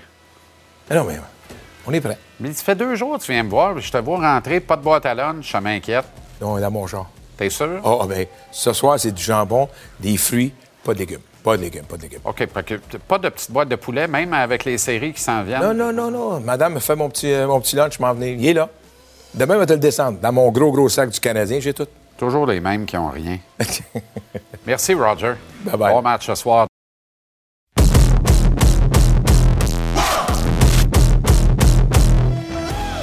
Canadien va lancer sa saison le mercredi 11 octobre prochain. Dans une bataille rouge contre bleu, un classique en plein soir de semaine. Montréal à Toronto contre les Leafs. Ensuite, le Canadien va rentrer à Montréal accueillir Connor Bedard et les Blackhawks de Chicago pour son deuxième match de la saison. Premier samedi soir de hockey de l'année. Chicago et Bédard à Montréal contre le Canadien. Le 14 octobre, ce sera le match inaugural au Centre Bell. Ces deux matchs très attendus, présentés ici à notre antenne à TVR Sport. Et qui seront les 20 membres de l'alignement du Canadien le 11 octobre à Toronto à l'issue du camp d'entraînement qui s'est ouvert officiellement aujourd'hui, ben, je vous présente modestement, pour fin de discussion, mes choix et mon alignement projeté en fonction des données actuelles c'est-à-dire absence confirmée de Christian Dvorak, qui ne jouera pas avant novembre, tenant compte aussi que tous les vétérans et recrues, y incluant le nouveau venu Tanner Pearson, du camp d'entraînement, le termineront sur deux jambes et en parfaite santé. Tantôt, euh, Max Lapierre, avec une voix plutôt non crédible, réclamait d'offrir la chance à Raphaël Harvey-Pinard sur le flanc droit de Nick Suzuki et Cole Caulfield. C'était euh, émouvant. J'ai adoré le plaidoyer de Max, en même temps que ce timbre de voix particulier. Mais pensez-y comme il faut et dites-moi sans rire trois fois que la haute direction du Canadien va dire match inaugural de la saison à Toronto. Ce qu'on a de mieux à vous offrir, là, Suzuki Caulfield, on met Raphaël Harvey-Pinard à droite. C'est rien contre Raphaël, ce que je dis là. Comprenez-moi bien. Mais moi, tant qu'à ça, il a été le premier choix de l'équipe lors du premier encamp de l'administration Gorton Hughes. Yoraï Slavkovski, qui a enlevé à peu près 15 euh, livres euh, de beaux gras de bébé sur sa charpente, que l'on dit plus solide, plus rapide, dans une forme exemplaire. C'est lui qui devrait démarrer la saison à droite de Suzuki et Caulfield. Pour moi, Sean Monahan, si en santé, et il est allégué l'être, avec ce qu'il nous a donné l'an dernier, doit être le deuxième centre de l'équipe, à qui on jumelle le nouveau venu Alex Newhook, qui se loge donc dans un top 6 et dans son habitacle naturel sur le flanc gauche et le rapide et coriace Josh Anderson sur le flanc droit. Raphaël Harvey-Pinard n'est pas en reste, se retrouve à gauche du troisième trio avec quand même deux excellents éléments, Kirby Dock et Brandon Gallagher. je pense que Raphaël a assez de dans le nez pour faire des flamèches avec Kirby Dock, puis Gallagher ramassera ce qui traîne, puis aura le nez dans la moutarde, comme d'habitude. Et Tanner Pearson, s'il est en forme, a un bon camp d'entraînement, devrait être du match inaugural sur le flanc gauche avec Jake Evans et Jesse Lonen, dont personne ne parle et personne ne veut parler, mais qui pour moi est un actif qui va commencer la saison dans l'alignement à Toronto le 11 octobre du Canadien. Ça nous laisse en extra à l'attaque Pezzetta et Joel Armia. À lui de nous impressionner. Mais pour moi, Armia, il rentre au camp d'entraînement. Moi, j'en ai rien à serrer de ton 3,4 par année pour encore deux ans. Tu fais pas la job. Si tu fais la job, tu seras là, probablement à la place du Johnny Lonan qui rongera son frein. Mais en attendant, je veux me donner une chance de gagner à Toronto. De ce qu'on sait à date, c'est pas avec toi, Joël, que je vais y arriver. Je vais y arriver davantage avec le petit Lonan. Mike Matheson avec Jordan Harris, Caden Goulet avec David Savard et Albert Jacquet avec Gustave. Gustave Lidstrom, c'est ça? Ben, il est arrivé de Détroit, là, dans la transaction Jeff Petrie puis tout ça faut faire avec, vous voulez, je vous dis. Salaskovacevic et Whiteman dans les extras. Donc, il y a quatre extras. Dans la réalité, il faut qu'il y en ait trois. Fait que lequel des quatre sera pas là dans les faits? Probablement qu'ils seront tous là parce que un de la bonne en haut, dans le processus des nombreux matchs pré-saison, risque de tomber au combat et de ne pas être disponible. Fait que je pense pas que ça va représenter un grave problème. Je vois Montembeau et Allen, et je le dis dans cet ordre-là parce que pour moi, il n'y a aucun doute que Sam Montembeau euh, euh, doit être le gardien partant le 11 octobre à Toronto, à moins que ce soit vraiment une catastrophe dans le camp d'entraînement qui s'ouvre avec des matchs intra-équipe. Premier match pré-saison lundi soir euh, prochain d'ailleurs. Alors, l'absence de Devorak oblige la mutation de Doc au centre. Ça crée un trou à droite de Suzuki et Caulfield. Moi, j'aurais aimé que, Doc se retrouve là encore pour commencer la saison. Honnêtement, ça a très bien marché avec ces gars-là l'an dernier. Mais Doc a très bien fait lorsqu'utilisé au centre plus tard dans la saison également. Mais j'aurais aimé quand même qu'il se retrouve là. Ce ne sera pas pour euh, euh, tout de suite, euh, malheureusement, puisque, en l'absence de Devorak, je pense que le Canadien doit miser sur une ligne de centre des plus solides. Et honnêtement, c'est une ligne de centre qui ferait des envieux ailleurs dans la Ligue nationale. sais, si tout le monde est en santé puis que dans ta ligne de centre, tu as Suzuki, Monahan, Doc et Jake Evans, t'es pas une organisation de pied de céleri. T'es même pas dans le dernier tiers des clubs de la Ligue, du moins dans ta ligne de centre. Fait que je trouve ça intéressant. On va voir. On va voir comment ça va se dérouler dans le camp d'entraînement. Évidemment, ce qui est dommage, c'est que c'est une équipe qui est en reconstruction, qui ne veut pas parler du mot en P, du mot playoff, du mot en S, du mot série éliminatoire. Et malgré tout, il n'y a pas de place. Il va falloir se rabattre sur Laval, prendre le métro ou traverser un des 13 ponts qui nous y conduisent. Au fait, c'est lequel le meilleur? Je ne sais pas. pour aller admirer de jeunes et brillants espoirs de l'organisation comme Mayu, Reinbacker, euh, Baron, euh, également euh, Emil Heinemann, Joshua Roy, William Trudeau et quelques autres. Laval va avoir un bon club cette année, de bons jeunes. On va voir comment Jean-François Hull va travailler avec tout ça, négocier avec tout ça. Risque d'être intéressant à surveiller. Il n'y a pas de place pour ces gars-là. Même Barron, qui a très bien fait en fin de saison l'an dernier, comment il peut percer cet alignement-là cette année avec L'arrivée de Ledstrom, ça laisse très peu de place. Strubble également va se retrouver euh, probablement à Laval. Ça va être un bon club à Laval. On a un club en reconstruction à Montréal. Puis dans les chaises de Martin, bien illustrées en début d'émission et plutôt aujourd'hui en point de presse, bien, il n'y en a pas. En réalité, il n'y en a pas de chaises à Montréal. Il faut que tu en voles une pour vrai. Mais Martin l'a bien dit, il faut que tu sois réaliste. Il y a des chaises que tu as beau essayer de les débolter, puis tu as beau être excellent, tu ne seras pas capable de les débolter parce que tu es dans la réalité de la Ligue nationale d'aujourd'hui avec les contrats garantis puis les équipes qui doivent négocier avec ces listes de pays-là, malheureusement. Fait que c'est une reconstruction, l'autre bord du pont. Les Jays sont au plus fort de la course aux séries dans l'américaine. Chaque match compte. Jays Yankees, mercredi, 19h, à TVA Sport. Une présentation de Sonnet Assurance. Segment Les Coachs, tous les soirs en semaine pour ouvrir la 18e heure cette année. Et c'est Dominique Ducharme, direction Vegas, qui est avec nous ce soir de l'organisation des Golden Knights. Dom, fait plaisir de te compter parmi nos collaborateurs à l'émission cette année. Bienvenue, content que tu sois là. merci Jean-Charles, c'est un plaisir de te parler à chaque fois. Dom, c'est la première fois que tu travailles au niveau de la Ligue nationale dans une autre organisation que le Canadien, que tu avais joint comme entraîneur associé de Claude Julien avant de prendre le poste d'entraîneur-chef. Euh, comment se passe l'acclimatation? Comment tu t'es senti quand tu as mis le pied dans les quartiers des Golden Knights à Vegas?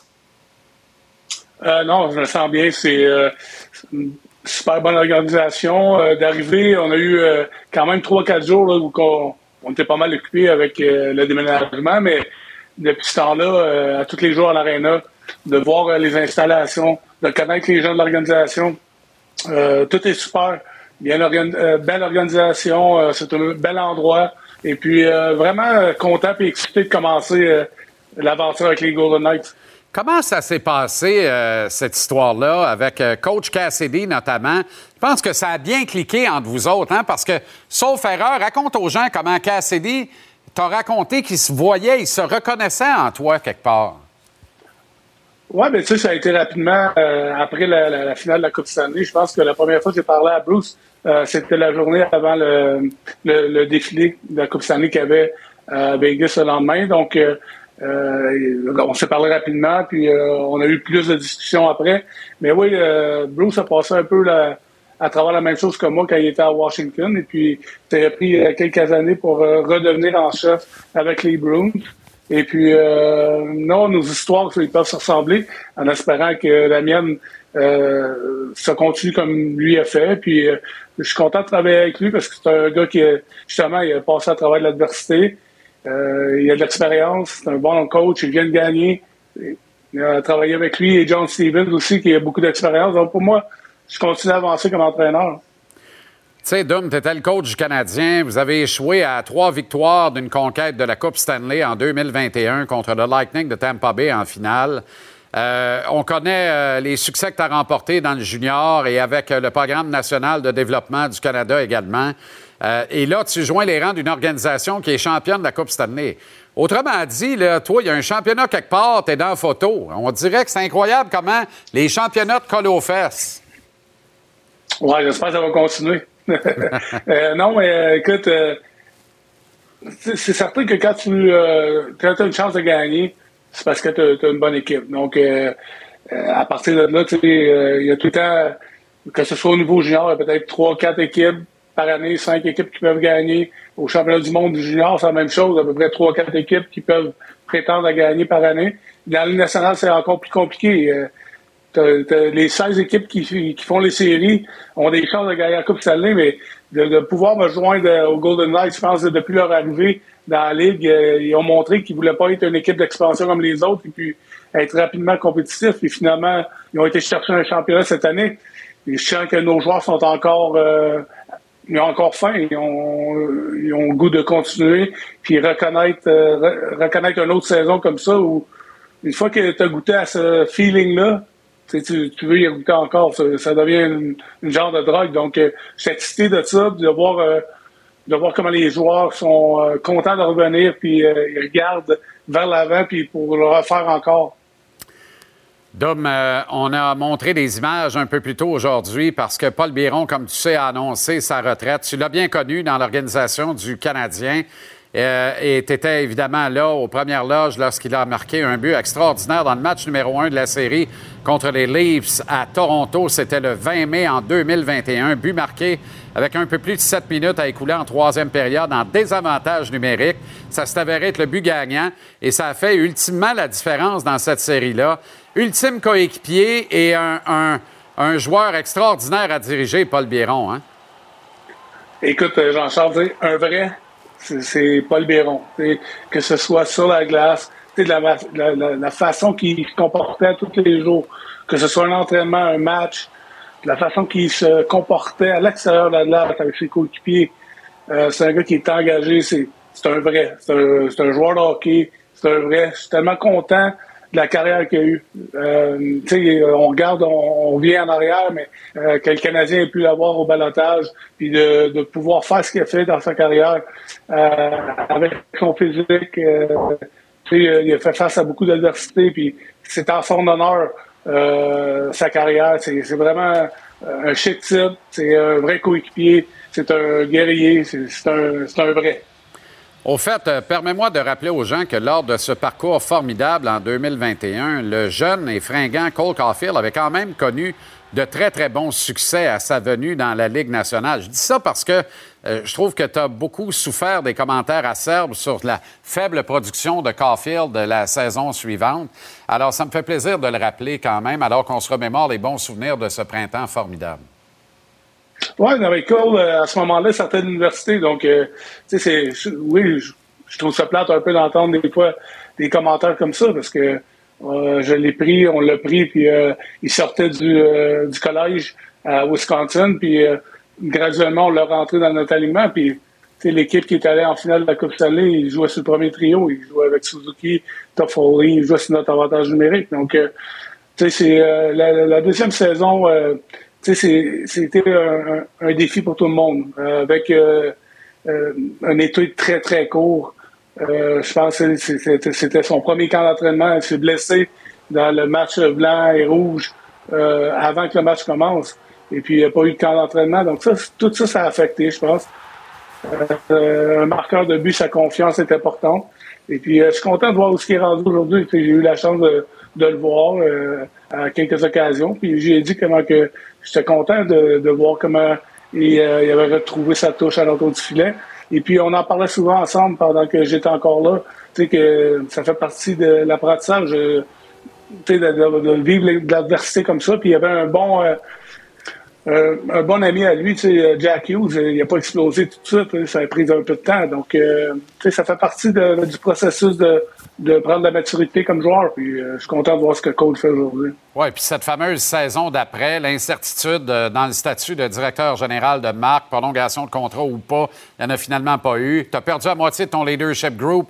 Pas trois pieds de céleri, là. Shea Weber, Eric Stahl et Corey Perry qui t'avaient aidé à virer ça de bord à 1-3 en première ronde contre les Leafs de Toronto. Il y a un ensemble de facteurs que qu'on oublie en 140 caractères sur Twitter, des fois, c'est malheureux. Je suis content, on va se parler une fois par semaine, Dom. Puis il y a quelque chose qui me dit que tu ne perdras pas ton français. Tu es à Vegas, puis ça parle plus français dans le vestiaire des Golden Knights que dans celui du Canadien.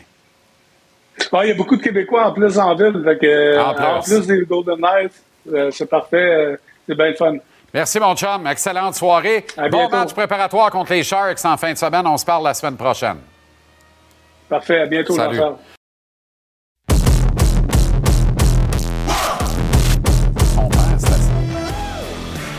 Mapalicious, Marc-André Perrault, fidèle au poste, beau garçon, tabarouette.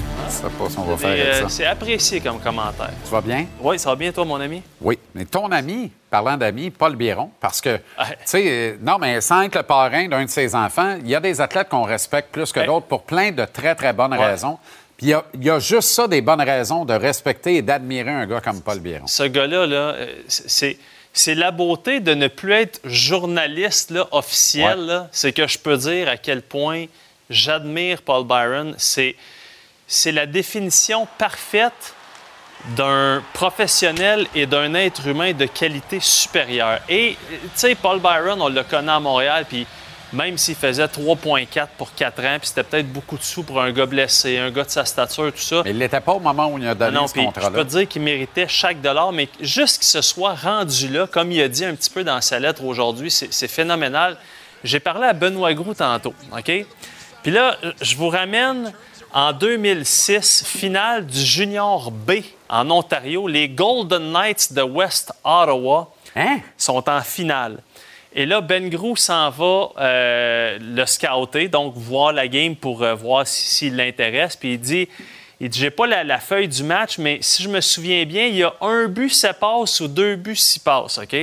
Ça, ça fait 17 ans de ça. là. 5 et 7, 132 livres, petit Paul. 5 et 7, 132 livres. Puis si on a des, des- Allez voir des photos de Paul Byron dans le junior, même au début de sa carrière NHL, c'est un gamin. là. Je veux dire, il a une face de bébé, Ah ouais. tellement que Benoît Gros dit à Charlie Henry, qu'on voit là, à la droite de Ben l'écran, oui, ben qui oui. était le grand Manitou, là, qui était l'architecte ouais, qui était l'architecte là, des, des succès des, des Olympiques. Bien sûr. Euh, Charlie Henry dit là, je vais aller chez les Byron, mais il va falloir que je fasse des promesses parce que sinon, il ne viendra pas. Ben Grou, il dit j'ai jamais vu un gars avec autant de, de, de hargne, de désir de jouer dans la Ligue nationale. Il dit il va faire notre club, c'est sûr. Fait que là, je pense que je l'ai déjà raconté. Avec une mais- shape de piquet de clôture. Écoute bien ça. Charlie Henry arrive chez les Byron.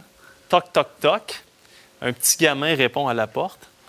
Oui, salut, pourrais-tu aller me chercher ton grand frère Paul? Non, c'est moi, Paul. il dit C'est moi, Paul. Le gars, il a de l'air d'avoir 10 ans. Il a aucun poil sur la barbichette. Il mesure. Écoute, c'est un, vraiment un poids plume. Puis là, Charlie Henry, il fait Ma foi du bon Dieu. Il dit Je, t'ai vu sur la glace, mais je pensais pas que c'était si pire que ça. Finalement, il signe. Et là, ça, c'est Jean-François Plante du droit, donc le, journal à- dans la région d'Ottawa-Gatineau. Il me dit au début, Ben, là, il a essayé de le casser. Tu sais, Ben Grou, là, hein? il a essayé de le casser. Fait que là, il l'assoyait sur le banc. Puis là, il mettait, pas, euh, il mettait Claude Giroux sur la glace. Puis il disait à Paul, T'attends. Il dit, tu joues plus à soir. T'attends. Il mettait en désavantage numérique ensemble. Puis Jean-François Plante me dit, dans l'année, ils ont marqué autant de buts qu'ils en ont accordé en désavantage numérique. Il dit, en 15 ans de carrière, puis ça, Wow. je vous le dis, c'est c'est dans les 15 dernières années du hockey euh, junior majeur du Québec, Jean-François Plante, c'est une sommité, référence, c'est une ouais. référence. Il dit Je n'ai jamais vu un duo comme Paul Byron et Claude Giroux. Jamais vu ça. Ils se sont rendus finalement à la Coupe Memorial en 2008. Puis, euh, je répète, là, euh, Benoît Gros a dit c'est Je n'ai jamais vu un désir aussi fort de jouer dans la Ligue nationale. D'ailleurs, c'est pas Paul qui avait pris un jet pour aller à la soirée hommage à, à Claude Giroux à Gatineau ou l'inverse. Hein? ben, écoute, Claude qui a pris un jet. Ces deux pour- gars-là sont, sont C'est ça. comme ça. Ouais. Euh, j'ai croisé Paul Byron il y a deux ans, je pense, à, à Slush Poppy. Puis c'était pour quelle soirée, donc? Je me souviens plus c'était la soirée hommage à qui. En tout cas, pour lui, c'était vraiment important et Ben ça oui. démontre le genre de personne. Ben oui. Tu sais, tu le sais, là, je veux dire, le gars s'est battu, puis, Ben tu sais, Buffalo, Calgary, puis quand Montréal l'a ramassé, c'était pas tout le monde qui était content, là, quand ils l'ont ramassé de Calgary. À Calgary, Bob Hartley n'était pas content. Pas content? Bob Hartley faisait de l'adoration de celui qui l'appelle affectueusement Tipol. Ben oui. N'était pas content de ça. Parce que, non, non, on commet une erreur. Sur les waivers. Ah ouais. Les waivers, donc. Tu pas le choix à l'époque. là, C'est une affaire de contrat puis tout ça. Ouais, mais c'est- Euh, dans le calcul, ils ne pensaient pas de le perdre. Ils l'ont perdu. En tout cas, c'est ce que le GM a dit pour se défendre. Ben là, Ils l'ont perdu, mais c'est devenu une acquisition de premier ordre pour le Canadien. le cadeau qu'il ramasse à Montréal, et moi, je tu sais comment j'aime mes enfants, hein? La belle Alicia, le beau Ben sang. oui. J'ai toujours dit à la moitié à la blague, donc à la blaguette, s'il y a un joueur de hockey à qui je confierais mes enfants, c'est Paul Byron. Paul Biron. Lui, si tu lui dis, là, faut qu'il soit couché à 7h59, Ouais, ouais, il ne ouais. pas couché à 8h. Là. Non, non, c'est 50. pas plus que tant de grammes de sucre Ah, dans non, le non, dessert. Il va Les- faire la recette lui-même. Les dents vont être brossées, Ah ouais, ouais. la- l'histoire, la chanson va être chantée. Tout va être Paul fait. Byron va tout te faire ça. Puis c'est vraiment, tu sais, puis on, on l'a vu, tu le sais, là, je veux dire, on- Je veux dire, on n'a pas de moyenne de 1000 au bâton quand on pose des questions aux athlètes professionnels. Mais à coup pas, je plaide coupable. Ça m'est déjà arrivé aussi de poser des questions niaiseuses comme tout le monde. Paul Byron n'a jamais regardé un journaliste de haut, n'a jamais fait sentir que sa question peut-être était niaiseuse. Il répondait de façon très sérieuse, même que des fois, je lançais une petite blague, j'aime ça les blagues, mais lui, il répondait sérieusement parce qu'il voulait tellement Ah être sharp. Puis tu sais, ce qui est plate, là, c'est que le soir de l'uppercut assassin Ah. de Uyghur, la- sa carrière a basculé. Je dis Oui. ça parce qu'il n'a que 34 ans, puis c'est un gars qui a encore du gun, il patine comme le vent. Euh, et- mais tu sais, il est l'heure de Ah, raccrocher même pour pas- lui. je veux Ouais. même pas regarder. Non, mais c'est ça. Je veux... C'est- ben, on va te montrer le but en déplay contre Oui, Toronto parce que après, ça, parce que ça, faut- ça c'est l'image de Paul Biron. Malheureusement, ce combat-là démontre quand même. Tu sais, tantôt, tu entendais Dom Duchamp Ben, c'est dire que parce c'est qu'il a répondu au nom Il- du code là-dessus. là. C'est un vrai. Ah Donc, oui. selon le il, code, ben, il avait vissé Uyghur le 15 janvier, deux il mois avait avant. les patins. puis c'est que- mais Paul Byron, lui, a décidé qu'il allait tout faire pour jouer dans la Ligue nationale Ouais. et être respecté. Et Ouais. Malheureusement, ça, ça, ça en faisait partie. Regarde goal. Mais regarde-moi Regarde ça. Puis ça, je suis sur place, là, puis je te le dis, là, je le vois, puis regarde-moi, regarde ça ici. C'est c'est- C'était magique, le, le poil retréci. Ça donne une des quatre victoires aux Canadiens dans la série. Ça donne le ton. On prenait des devants 1-0 dans la série. Et il est tellement parfait, Paul Byron, qu'il se retrouve même sur les lieux d'une tragédie pour pouvoir porter Absolument. secours à quelqu'un qui avait un accident d'hydravion. Là, C'était en Outaouais, je me souviens plus sur quel lac Ouais, pendant ouais, qu'on ouais. voit ces, ces statistiques, mais il y a un accident d'hydravion. Qui qui est pas là? Il y a une personne que tu veux qu'il soit là, c'est Paul Byron. Puis lui, là, c'est automatique. C'est pas, on, on va réfléchir à l'avenir. Va-t'en chez vous pendant un an ou deux, les pieds sur le pouf, puis on se reparlera. Il est tout de suite nommé conseiller au développement des joueurs du Canadien. Pourquoi? Il est tellement dans l'ADN de l'actuelle direction hockey. Il est tellement dans l'ADN de Kent Hughes et Martin Saint-Louis. C'est un fit parfait avec ces gars-là. C'est l'ultime joueur de hockey, l'ultime professionnel et l'ultime être humain. Fait que félicitations à Paul Byron. Tu viens de te décrire, j'adore ça. Merci, dis euh. Mapper. Salut. Excellente soirée.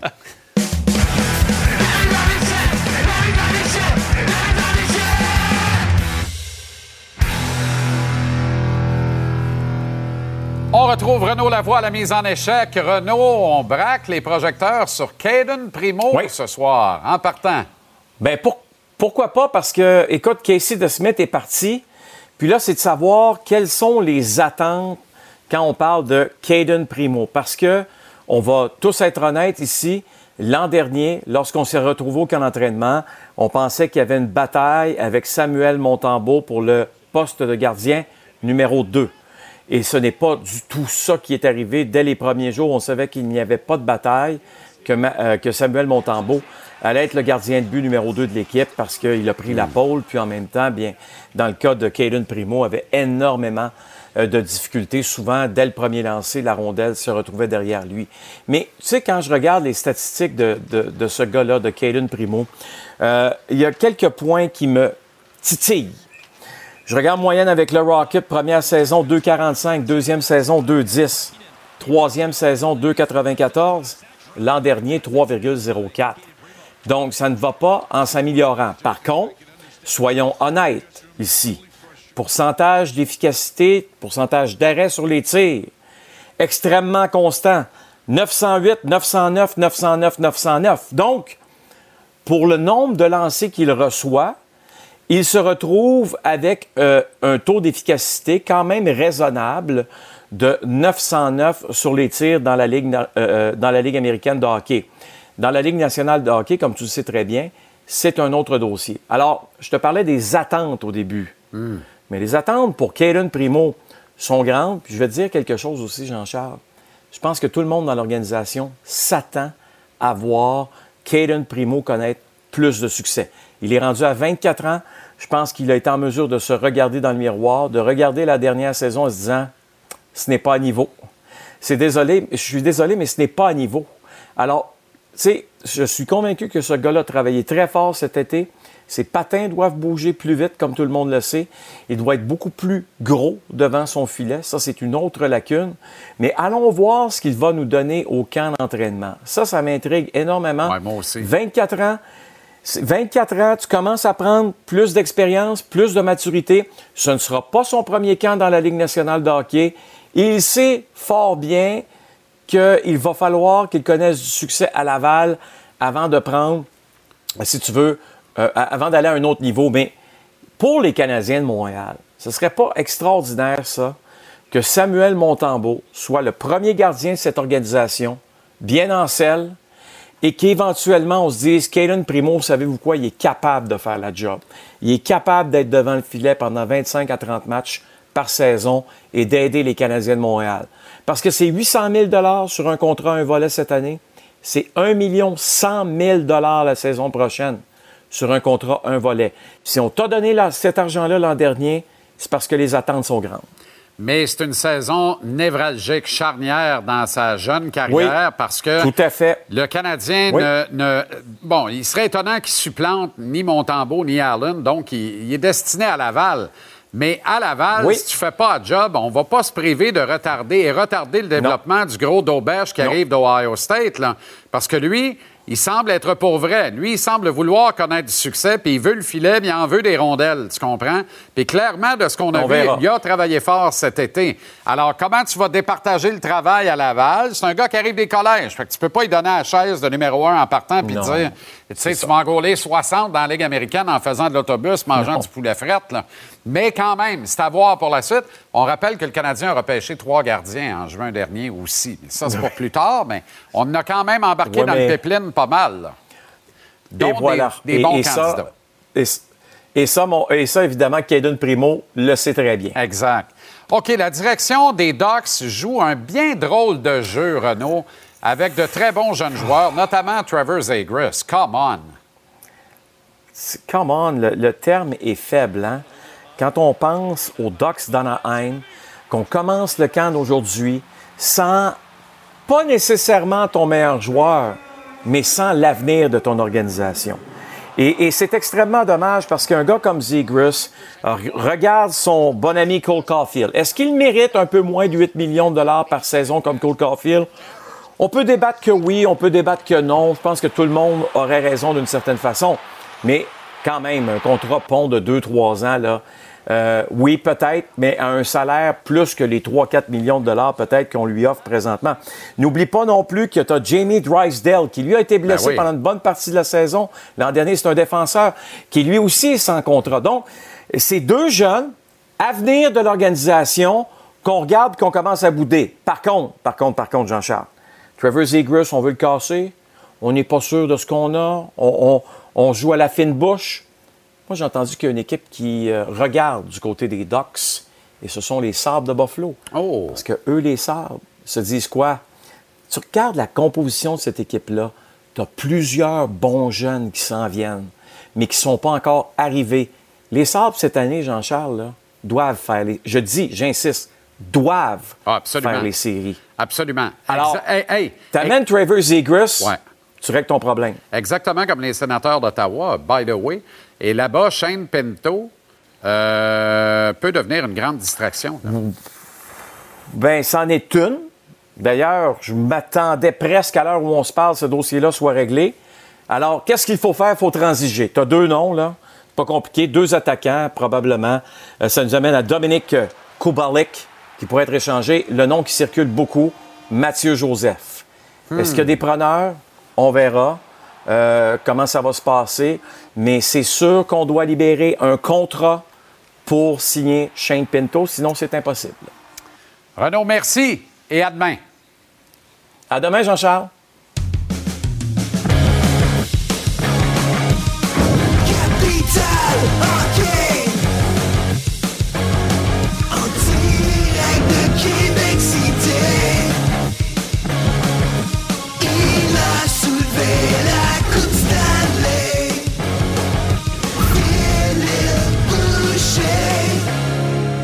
Heureux de retrouver le grand Phil. On a entendu Kent Hughes et Martin Saint-Louis ce matin. Phil, était heureux de voir qu'on semble avoir un peu remodelé ou revu notre méthode, notre façon de faire chez le Canadien. Bien, un, j'aime la synergie, j'aime le travail d'équipe. On semble faire les choses main, main dans la main. On s'est parlé tout l'été. On a, on a revu certaines choses. J'aime la manière qu'il nous explique les choses. Parce que Martin Saint-Louis est très, très intéressant à écouter. Euh, il même avec l'aide de Chantal de temps en temps. mais c'est vraiment intéressant de l'écouter. Il y a des choses à apprendre.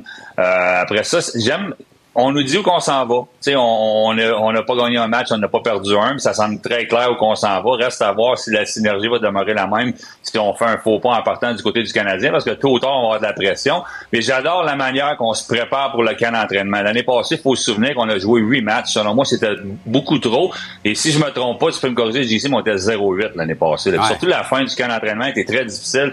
Craft Hockeyville, je sais qu'on le fait pour les partisans, c'est intéressant pour les gens de voir les joueurs de la Ligue nationale de jouer dans des plus petite ville. Mais pour le Canadien, la fin du camp d'entraînement était très difficile. Le début de saison est un petit peu mieux, mais j'aime la manière qu'on fait les choses. On va jouer six matchs cette saison. On va passer plus de temps ensemble. On va passer plus de temps sur la glace à pratiquer, à mieux se préparer. Je pense que le line-up est un petit peu plus défini cette saison. Je pense qu'on a une meilleure idée de qui a des chances de faire l'équipe, qui devrait rester avec, avec le grand club cette saison. Fait que j'aime, J'aime ce qu'on a entendu aujourd'hui, mais c'est facile. Il n'y a encore pas de pression. Les expressions de Martin Saint-Louis aujourd'hui, ça va être l'or du bébé au, jeune enfant à, peut-être l'adolescent. Moi, plutôt, on sait qu'il y, a des couples qui se laissent, même si les enfants vont bien. Reste à voir si, euh, si le couple euh, Hughes et Saint-Louis pourra bien aller, pourra euh, franchir les étapes ensemble? Je pense que oui, parce que présentement, on semble bien faire les choses. Martin qui veut que les gars volent une chaise. Là. Y en a-tu une chaise à voler? Parce qu'en même temps, ils se gardent une, gêne un peu en disant il y a des chaises bien boltées que même si tu veux voler, elle ne déboltera pas de là. là qui est le mieux placé que Martin Saint-Louis pour dire qu'il faut voler des chaises dans la vie? Il n'y en avait même pas de chaise quand il a commencé à jouer au hockey. Il a pris sa chaise à chaque niveau dans la Ligue américaine, dans la Ligue nationale. Puis quand il a pris la chaise sur le premier trio, il l'a jamais laissé. Fait que oui, il y a des chaises à voler. Oui, il y a des jeunes qui l'ont fait. La meilleure, la meilleure exemple, c'est Hervé Pinard. Il a volé une chaise l'année passée, s'est ramassé sur le premier trio. Mais s'il veut la garder, il faut qu'il travaille fort, sinon plus fort que les autres. Fait que ça va être une compétition. Qu'est-ce que tu veux en tant qu'entraîneur, en tant que dirigeant? C'est une compétition à l'interne. Je pense que finalement, on a eu un manque de compétition à l'interne l'année passée parce qu'on n'avait pas beaucoup de talent.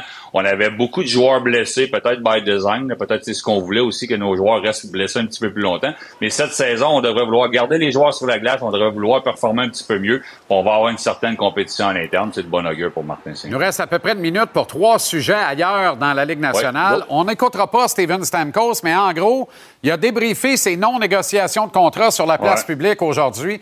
Comment Julien Brisebois se sent quand il entend son capitaine dire ça à l'ouverture du camp d'entraînement? Ben, ça peut pas être un manque de respect. Je pense que c'est peut-être un manque de communication. Euh, est-ce qu'on veut passer à autre chose de ce côté-là ou c'est des simples négociations? Moi, ce que, ce que je comprends, c'est qu'on n'a pas parlé à, Martin, à, Stamkos cet été. Ça, ça, ça me surprend de voir ce commentaire-là, si ce commentaire-là est véridique, moi, ça me surprend. Est-ce qu'on veut passer à autre chose? Je pense pas qu'on devrait le garder parce qu'à Tampa Bay, si on veut avoir du succès, il faut le garder. Sheldon Keefe veut jouer William Nylander au centre à Toronto. Si la logique est respectée, il va être au centre de la 3. Qu'est-ce que c'est ça? Ouais. Ben moi, j'aime le fait qu'on va le mettre au centre. Centre de la 3, reste à voir. C'est un patineur. Un patineur, ça veut patiner, ça va être partout. Je l'ai vu jouer dans les séries. C'est pas un gars qui freine. Là, fait que peut-être si on garde au centre, ça va être bien. Est-ce qu'il va être capable d'assumer le rôle défensif d'un joueur de centre? Ça, j'en doute. Brad Marchand, capitaine à Boston. Une erreur ou une bonne affaire? Ah, j'adore, j'adore. Il va devoir être un petit peu plus discipliné puis se tenir loin du, du banc de pénalité, mais moi, j'adore ça. Merci, Phil, et à demain. À demain, mon ami.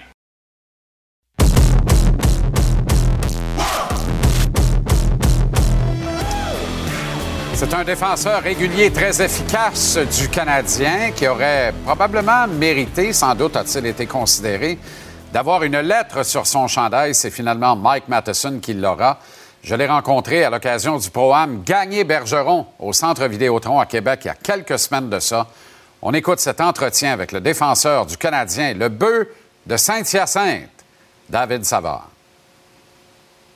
David, comment ça va? Ça va bien, toi? Excellent. Ah, ça fait deux ans qu'on se parle ici au programme Bergeron Gagné. C'est la dernière année, pas du programme, mais de Patrice et de Simon. Il y a toutes sortes de bruits de corridor ici au centre Vidéotron qui parlent peut-être d'un programme Marchesso, Savard. Est-ce que tu peux nous en dire plus là-dessus? As-tu de l'intérêt pour ça? Bien, visiblement, puisque tu es là, puis la cause est noble et bonne. Euh, ben, ça, on va voir ce que le, futur euh, nous réserve, mais euh, c'est sûr que c'est un, événement qui est le fun à venir. Euh, je viens depuis des années, puis euh, je pense que c'est quelque chose qu'il faut garder. Il faut garder. Euh, ça va être dur de, mettre les, souliers à, Pat et, Simon. peu importe qui va, prendre les, rênes de ça, mais je pense que c'est un événement qui, qui, est quand même marquant à Québec. Je pense en plein milieu de l'été, c'est tout le temps populaire. Donc, il va falloir les garder, c'est sûr. As-tu l'impression que la prochaine saison du Canadien va avoir une toute autre allure que la précédente, pas juste en termes de résultats, mais surtout en termes d'attente, ce qui risque de changer le processus. Oui, mais je pense qu'on on, euh, est en train de construire quelque chose de solide. Je pense que euh, ça a bien commencé. On a eu euh, de la misère avec les blessures à, s'ajuster et tout. Je pense que ça nous a fait mal. Mais en même temps, je pense qu'on est resté quand même compétitif dans les matchs. Puis je pense que c'est ça l'important l'an passé. Euh, tout le monde a pris de l'expérience. On avait beaucoup, beaucoup de jeunes sur l'équipe.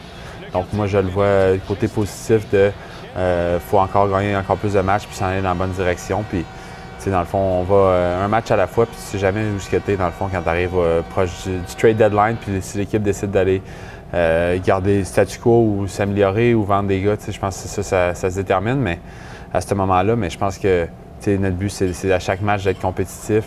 Puis je pense que, comme j'ai dit, avec l'expérience qu'on a gagnée l'an passé, euh, on devrait être encore meilleur. As-tu senti dans les discours, dans les adresses de fin de saison de la direction et de Martin, des entraîneurs, que, que pour eux aussi, ça va changer, même si on ne va pas brusquer les choses dans le plan? Je pense que Kent Hughes a été très clair là-dessus.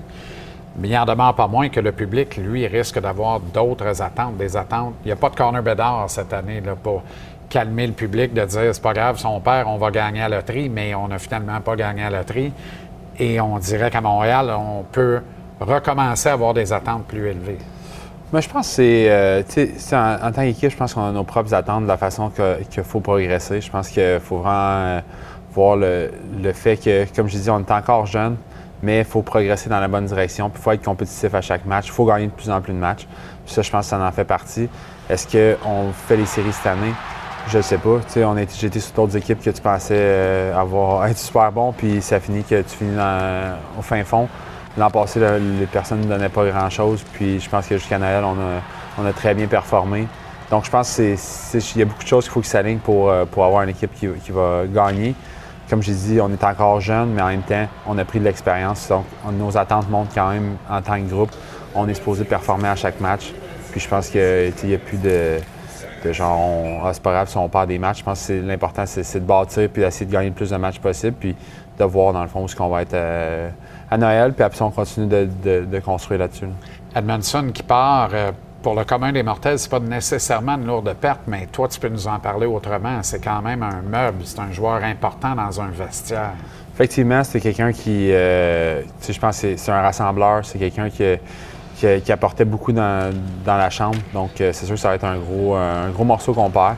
Mais en même temps aussi, comme j'ai dit, je pense que ça fait partie de la business. Puis c'est d'autres personnes qui vont, qui vont. Ça donne la place à d'autres gars aussi d'être un petit peu plus vocal dans la, chambre. Donc, euh, je pense qu'on va s'ajuster. Jeff Kent, l'équipe de recrutement, a fait David Reinbacker le premier choix de l'équipe, le cinquième total à l'encan. Un autre défenseur qui s'ajoute à une, à une cohorte déjà bien garnie. Euh, à un moment donné, il va manquer, il va manquer de parrain pour veiller ses filleuls, parce que. Oui, c'est sûr, il y, a, beaucoup de jeunes encore dans l'organisation. Mais euh, en même temps, je pense que je trouve que c'est une bonne idée aussi de partir, euh, de construire avec une bonne défensive. Je pense que tu regardes les, équipes qui gagnent, euh, ils ont tout le temps des bonnes défensives, puis ils ont tout le temps des, des, gars très solides en, défense, qui fait qu'ils sont capables de relancer l'attaque et des choses comme ça. Donc, j'aime la façon que, que, dans le fond, l'équipe est construite en ce moment. C'est sûr qu'à un moment donné, il va y avoir comme un petit bouchon. Fait qu'il faut s'attendre aussi qu'à un moment donné, il pourrait avoir quelques, joueurs qui, qui se fassent échanger, mais ça fait partie de la business, puis je pense qu'ils sont en train de, bien se up justement pour pouvoir euh, faire des, mouvements s'ils ont besoin. On parle d'ADN, on parle d'identité beaucoup chez le Canadien, une identité à définir puis à construire une pierre à la fois. Est-ce qu'on a un signe positif en ce sens-là quand on voit des gars comme Goulet Harris qui sont ici aujourd'hui au programme à Québec, euh, qu'on a vu beaucoup cet été à Montréal dans des activités à gauche et à droite? qu'on voit le capitaine Suzuki beaucoup également, euh, un peu partout au Québec. Euh, même chose pour Cole Caulfield. Est-ce que c'est pas là des indicateurs importants, intéressants de, cette identité à définir, à construire, de travailler avec des gars qui, qui ont à cœur cette équipe-là 12 mois par année, pas juste selon les standards de la convention collective de l'Association des joueurs? Ah oui, mais je pense que c'est très important. Je pense que ça, démontre à quel point aussi euh, les gars sont, sont committed un peu à, l'organisation, euh, au Québec, aux fans aussi. je pense que les, gars gars sont pas obligés de rester à, Montréal ou, passer l'été à Québec, de venir ici. Puis, tu sais, moi, ils m'ont dit right away, oui, là, tu sais, moi, je l'ai demandé, ça fait des mois et des mois, puis ils ont mis ça à leur, calendrier. Puis, sais, je pense que c'est le fun de les voir ici. ça prouve à quel point aussi l'organisation met de plus en plus de choses pour que les jeunes puissent patiner, patiner tout ce qui est nutrition est à l'arena, tout est, fourni, tout est pour avoir toutes les ressources possibles pour pouvoir s'améliorer en tant que groupe. Puis je pense que c'est ce qui, ce qui va améliorer notre équipe, le fait qu'il y a de plus en plus de joueurs qui vont rester, de plus en plus de joueurs qui vont passer du temps à Montréal. Puis, tu sais, moi, dans le fond, j'ai resté là jusqu'au mois de juin. Puis c'est le fun de voir qu'il y avait encore des jeunes qui étaient là, puis il y a des, prospects aussi qui viennent, des choses comme ça. Donc je pense que c'est un bon mix qui, fait que, qui va aider l'organisation sur le long terme. Puis c'est le fun de voir que c'est des gros gars aussi qui, sont, qui font ça. La Ligue appartient de plus en plus à ces gars-là, à des kids, à des jeunes. La Ligue est de plus en plus rapide. Euh, on aurait pu euh, s'attendre à un ralentissement de ta part la saison passée. Finalement, ça a été une super saison pour toi sur le plan personnel et individuel. Euh, qu'est-ce que, y a-tu quelque chose que tu as changé dans ta game, dans ton approche du match, dans ta, ta préparation, ton entraînement, puis tout ça, qui fait en sorte que tu dis, bon, ben là, j'ai passé à trentaine, mais je suis encore sharp et je veux le demeurer le plus longtemps possible? Euh, mais je dirais pas qu'il y a beaucoup de choses qui ont changé. Je pense que c'est sûr que le, style de jeu à, Martin m'a peut-être aidé à, retrouver un peu mes, euh, mes, côtés un petit peu plus offensifs ou plus de lecture de jeu, des choses comme ça. On mon rôle a comme certaines années à Columbus. Oui, effectivement. Ça, mon, mon rôle avait changé beaucoup à Columbus en tant que devenir plus défensif. Puis j'avais comme resté dans ce moule-là. Euh, je pense que notre style de jeu nous permet d'être un petit peu plus créatif, puis euh, ça m'a peut-être aidé à, sortir un peu de, mon shell, si je peux dire. Puis, euh, tu sais, je pense que ça fait aussi d'avoir beaucoup de jeunes. en même temps, j'essaie de montrer le, bon exemple, puis être sûr de, leur laisser tout ce que je suis capable en tant que, savoir que j'ai acquis avec les années. Puis, tu sais, moi, j'ai adoré le, rôle que j'étais l'an passé. Puis, tu sais, je, suis pas fou aussi. Je sais que les, jeunes s'en viennent, puis ils vont pousser pour avoir plus de minutes, plus de choses c'est ce que j'ai fait quand j'étais plus jeune. Puis en même temps, je trouve ça le fun de, voir, euh, les voir justement essayer de, dépasser, venir prendre le, temps de glace. C'est à eux de le prendre. Puis dans le fond, euh, nous autres, on essaie de rester là le plus longtemps possible. C'est ça le but. Merci, David. Merci. Bon programme, bonne fin d'été, bon camp d'entraînement. Merci beaucoup. Merci.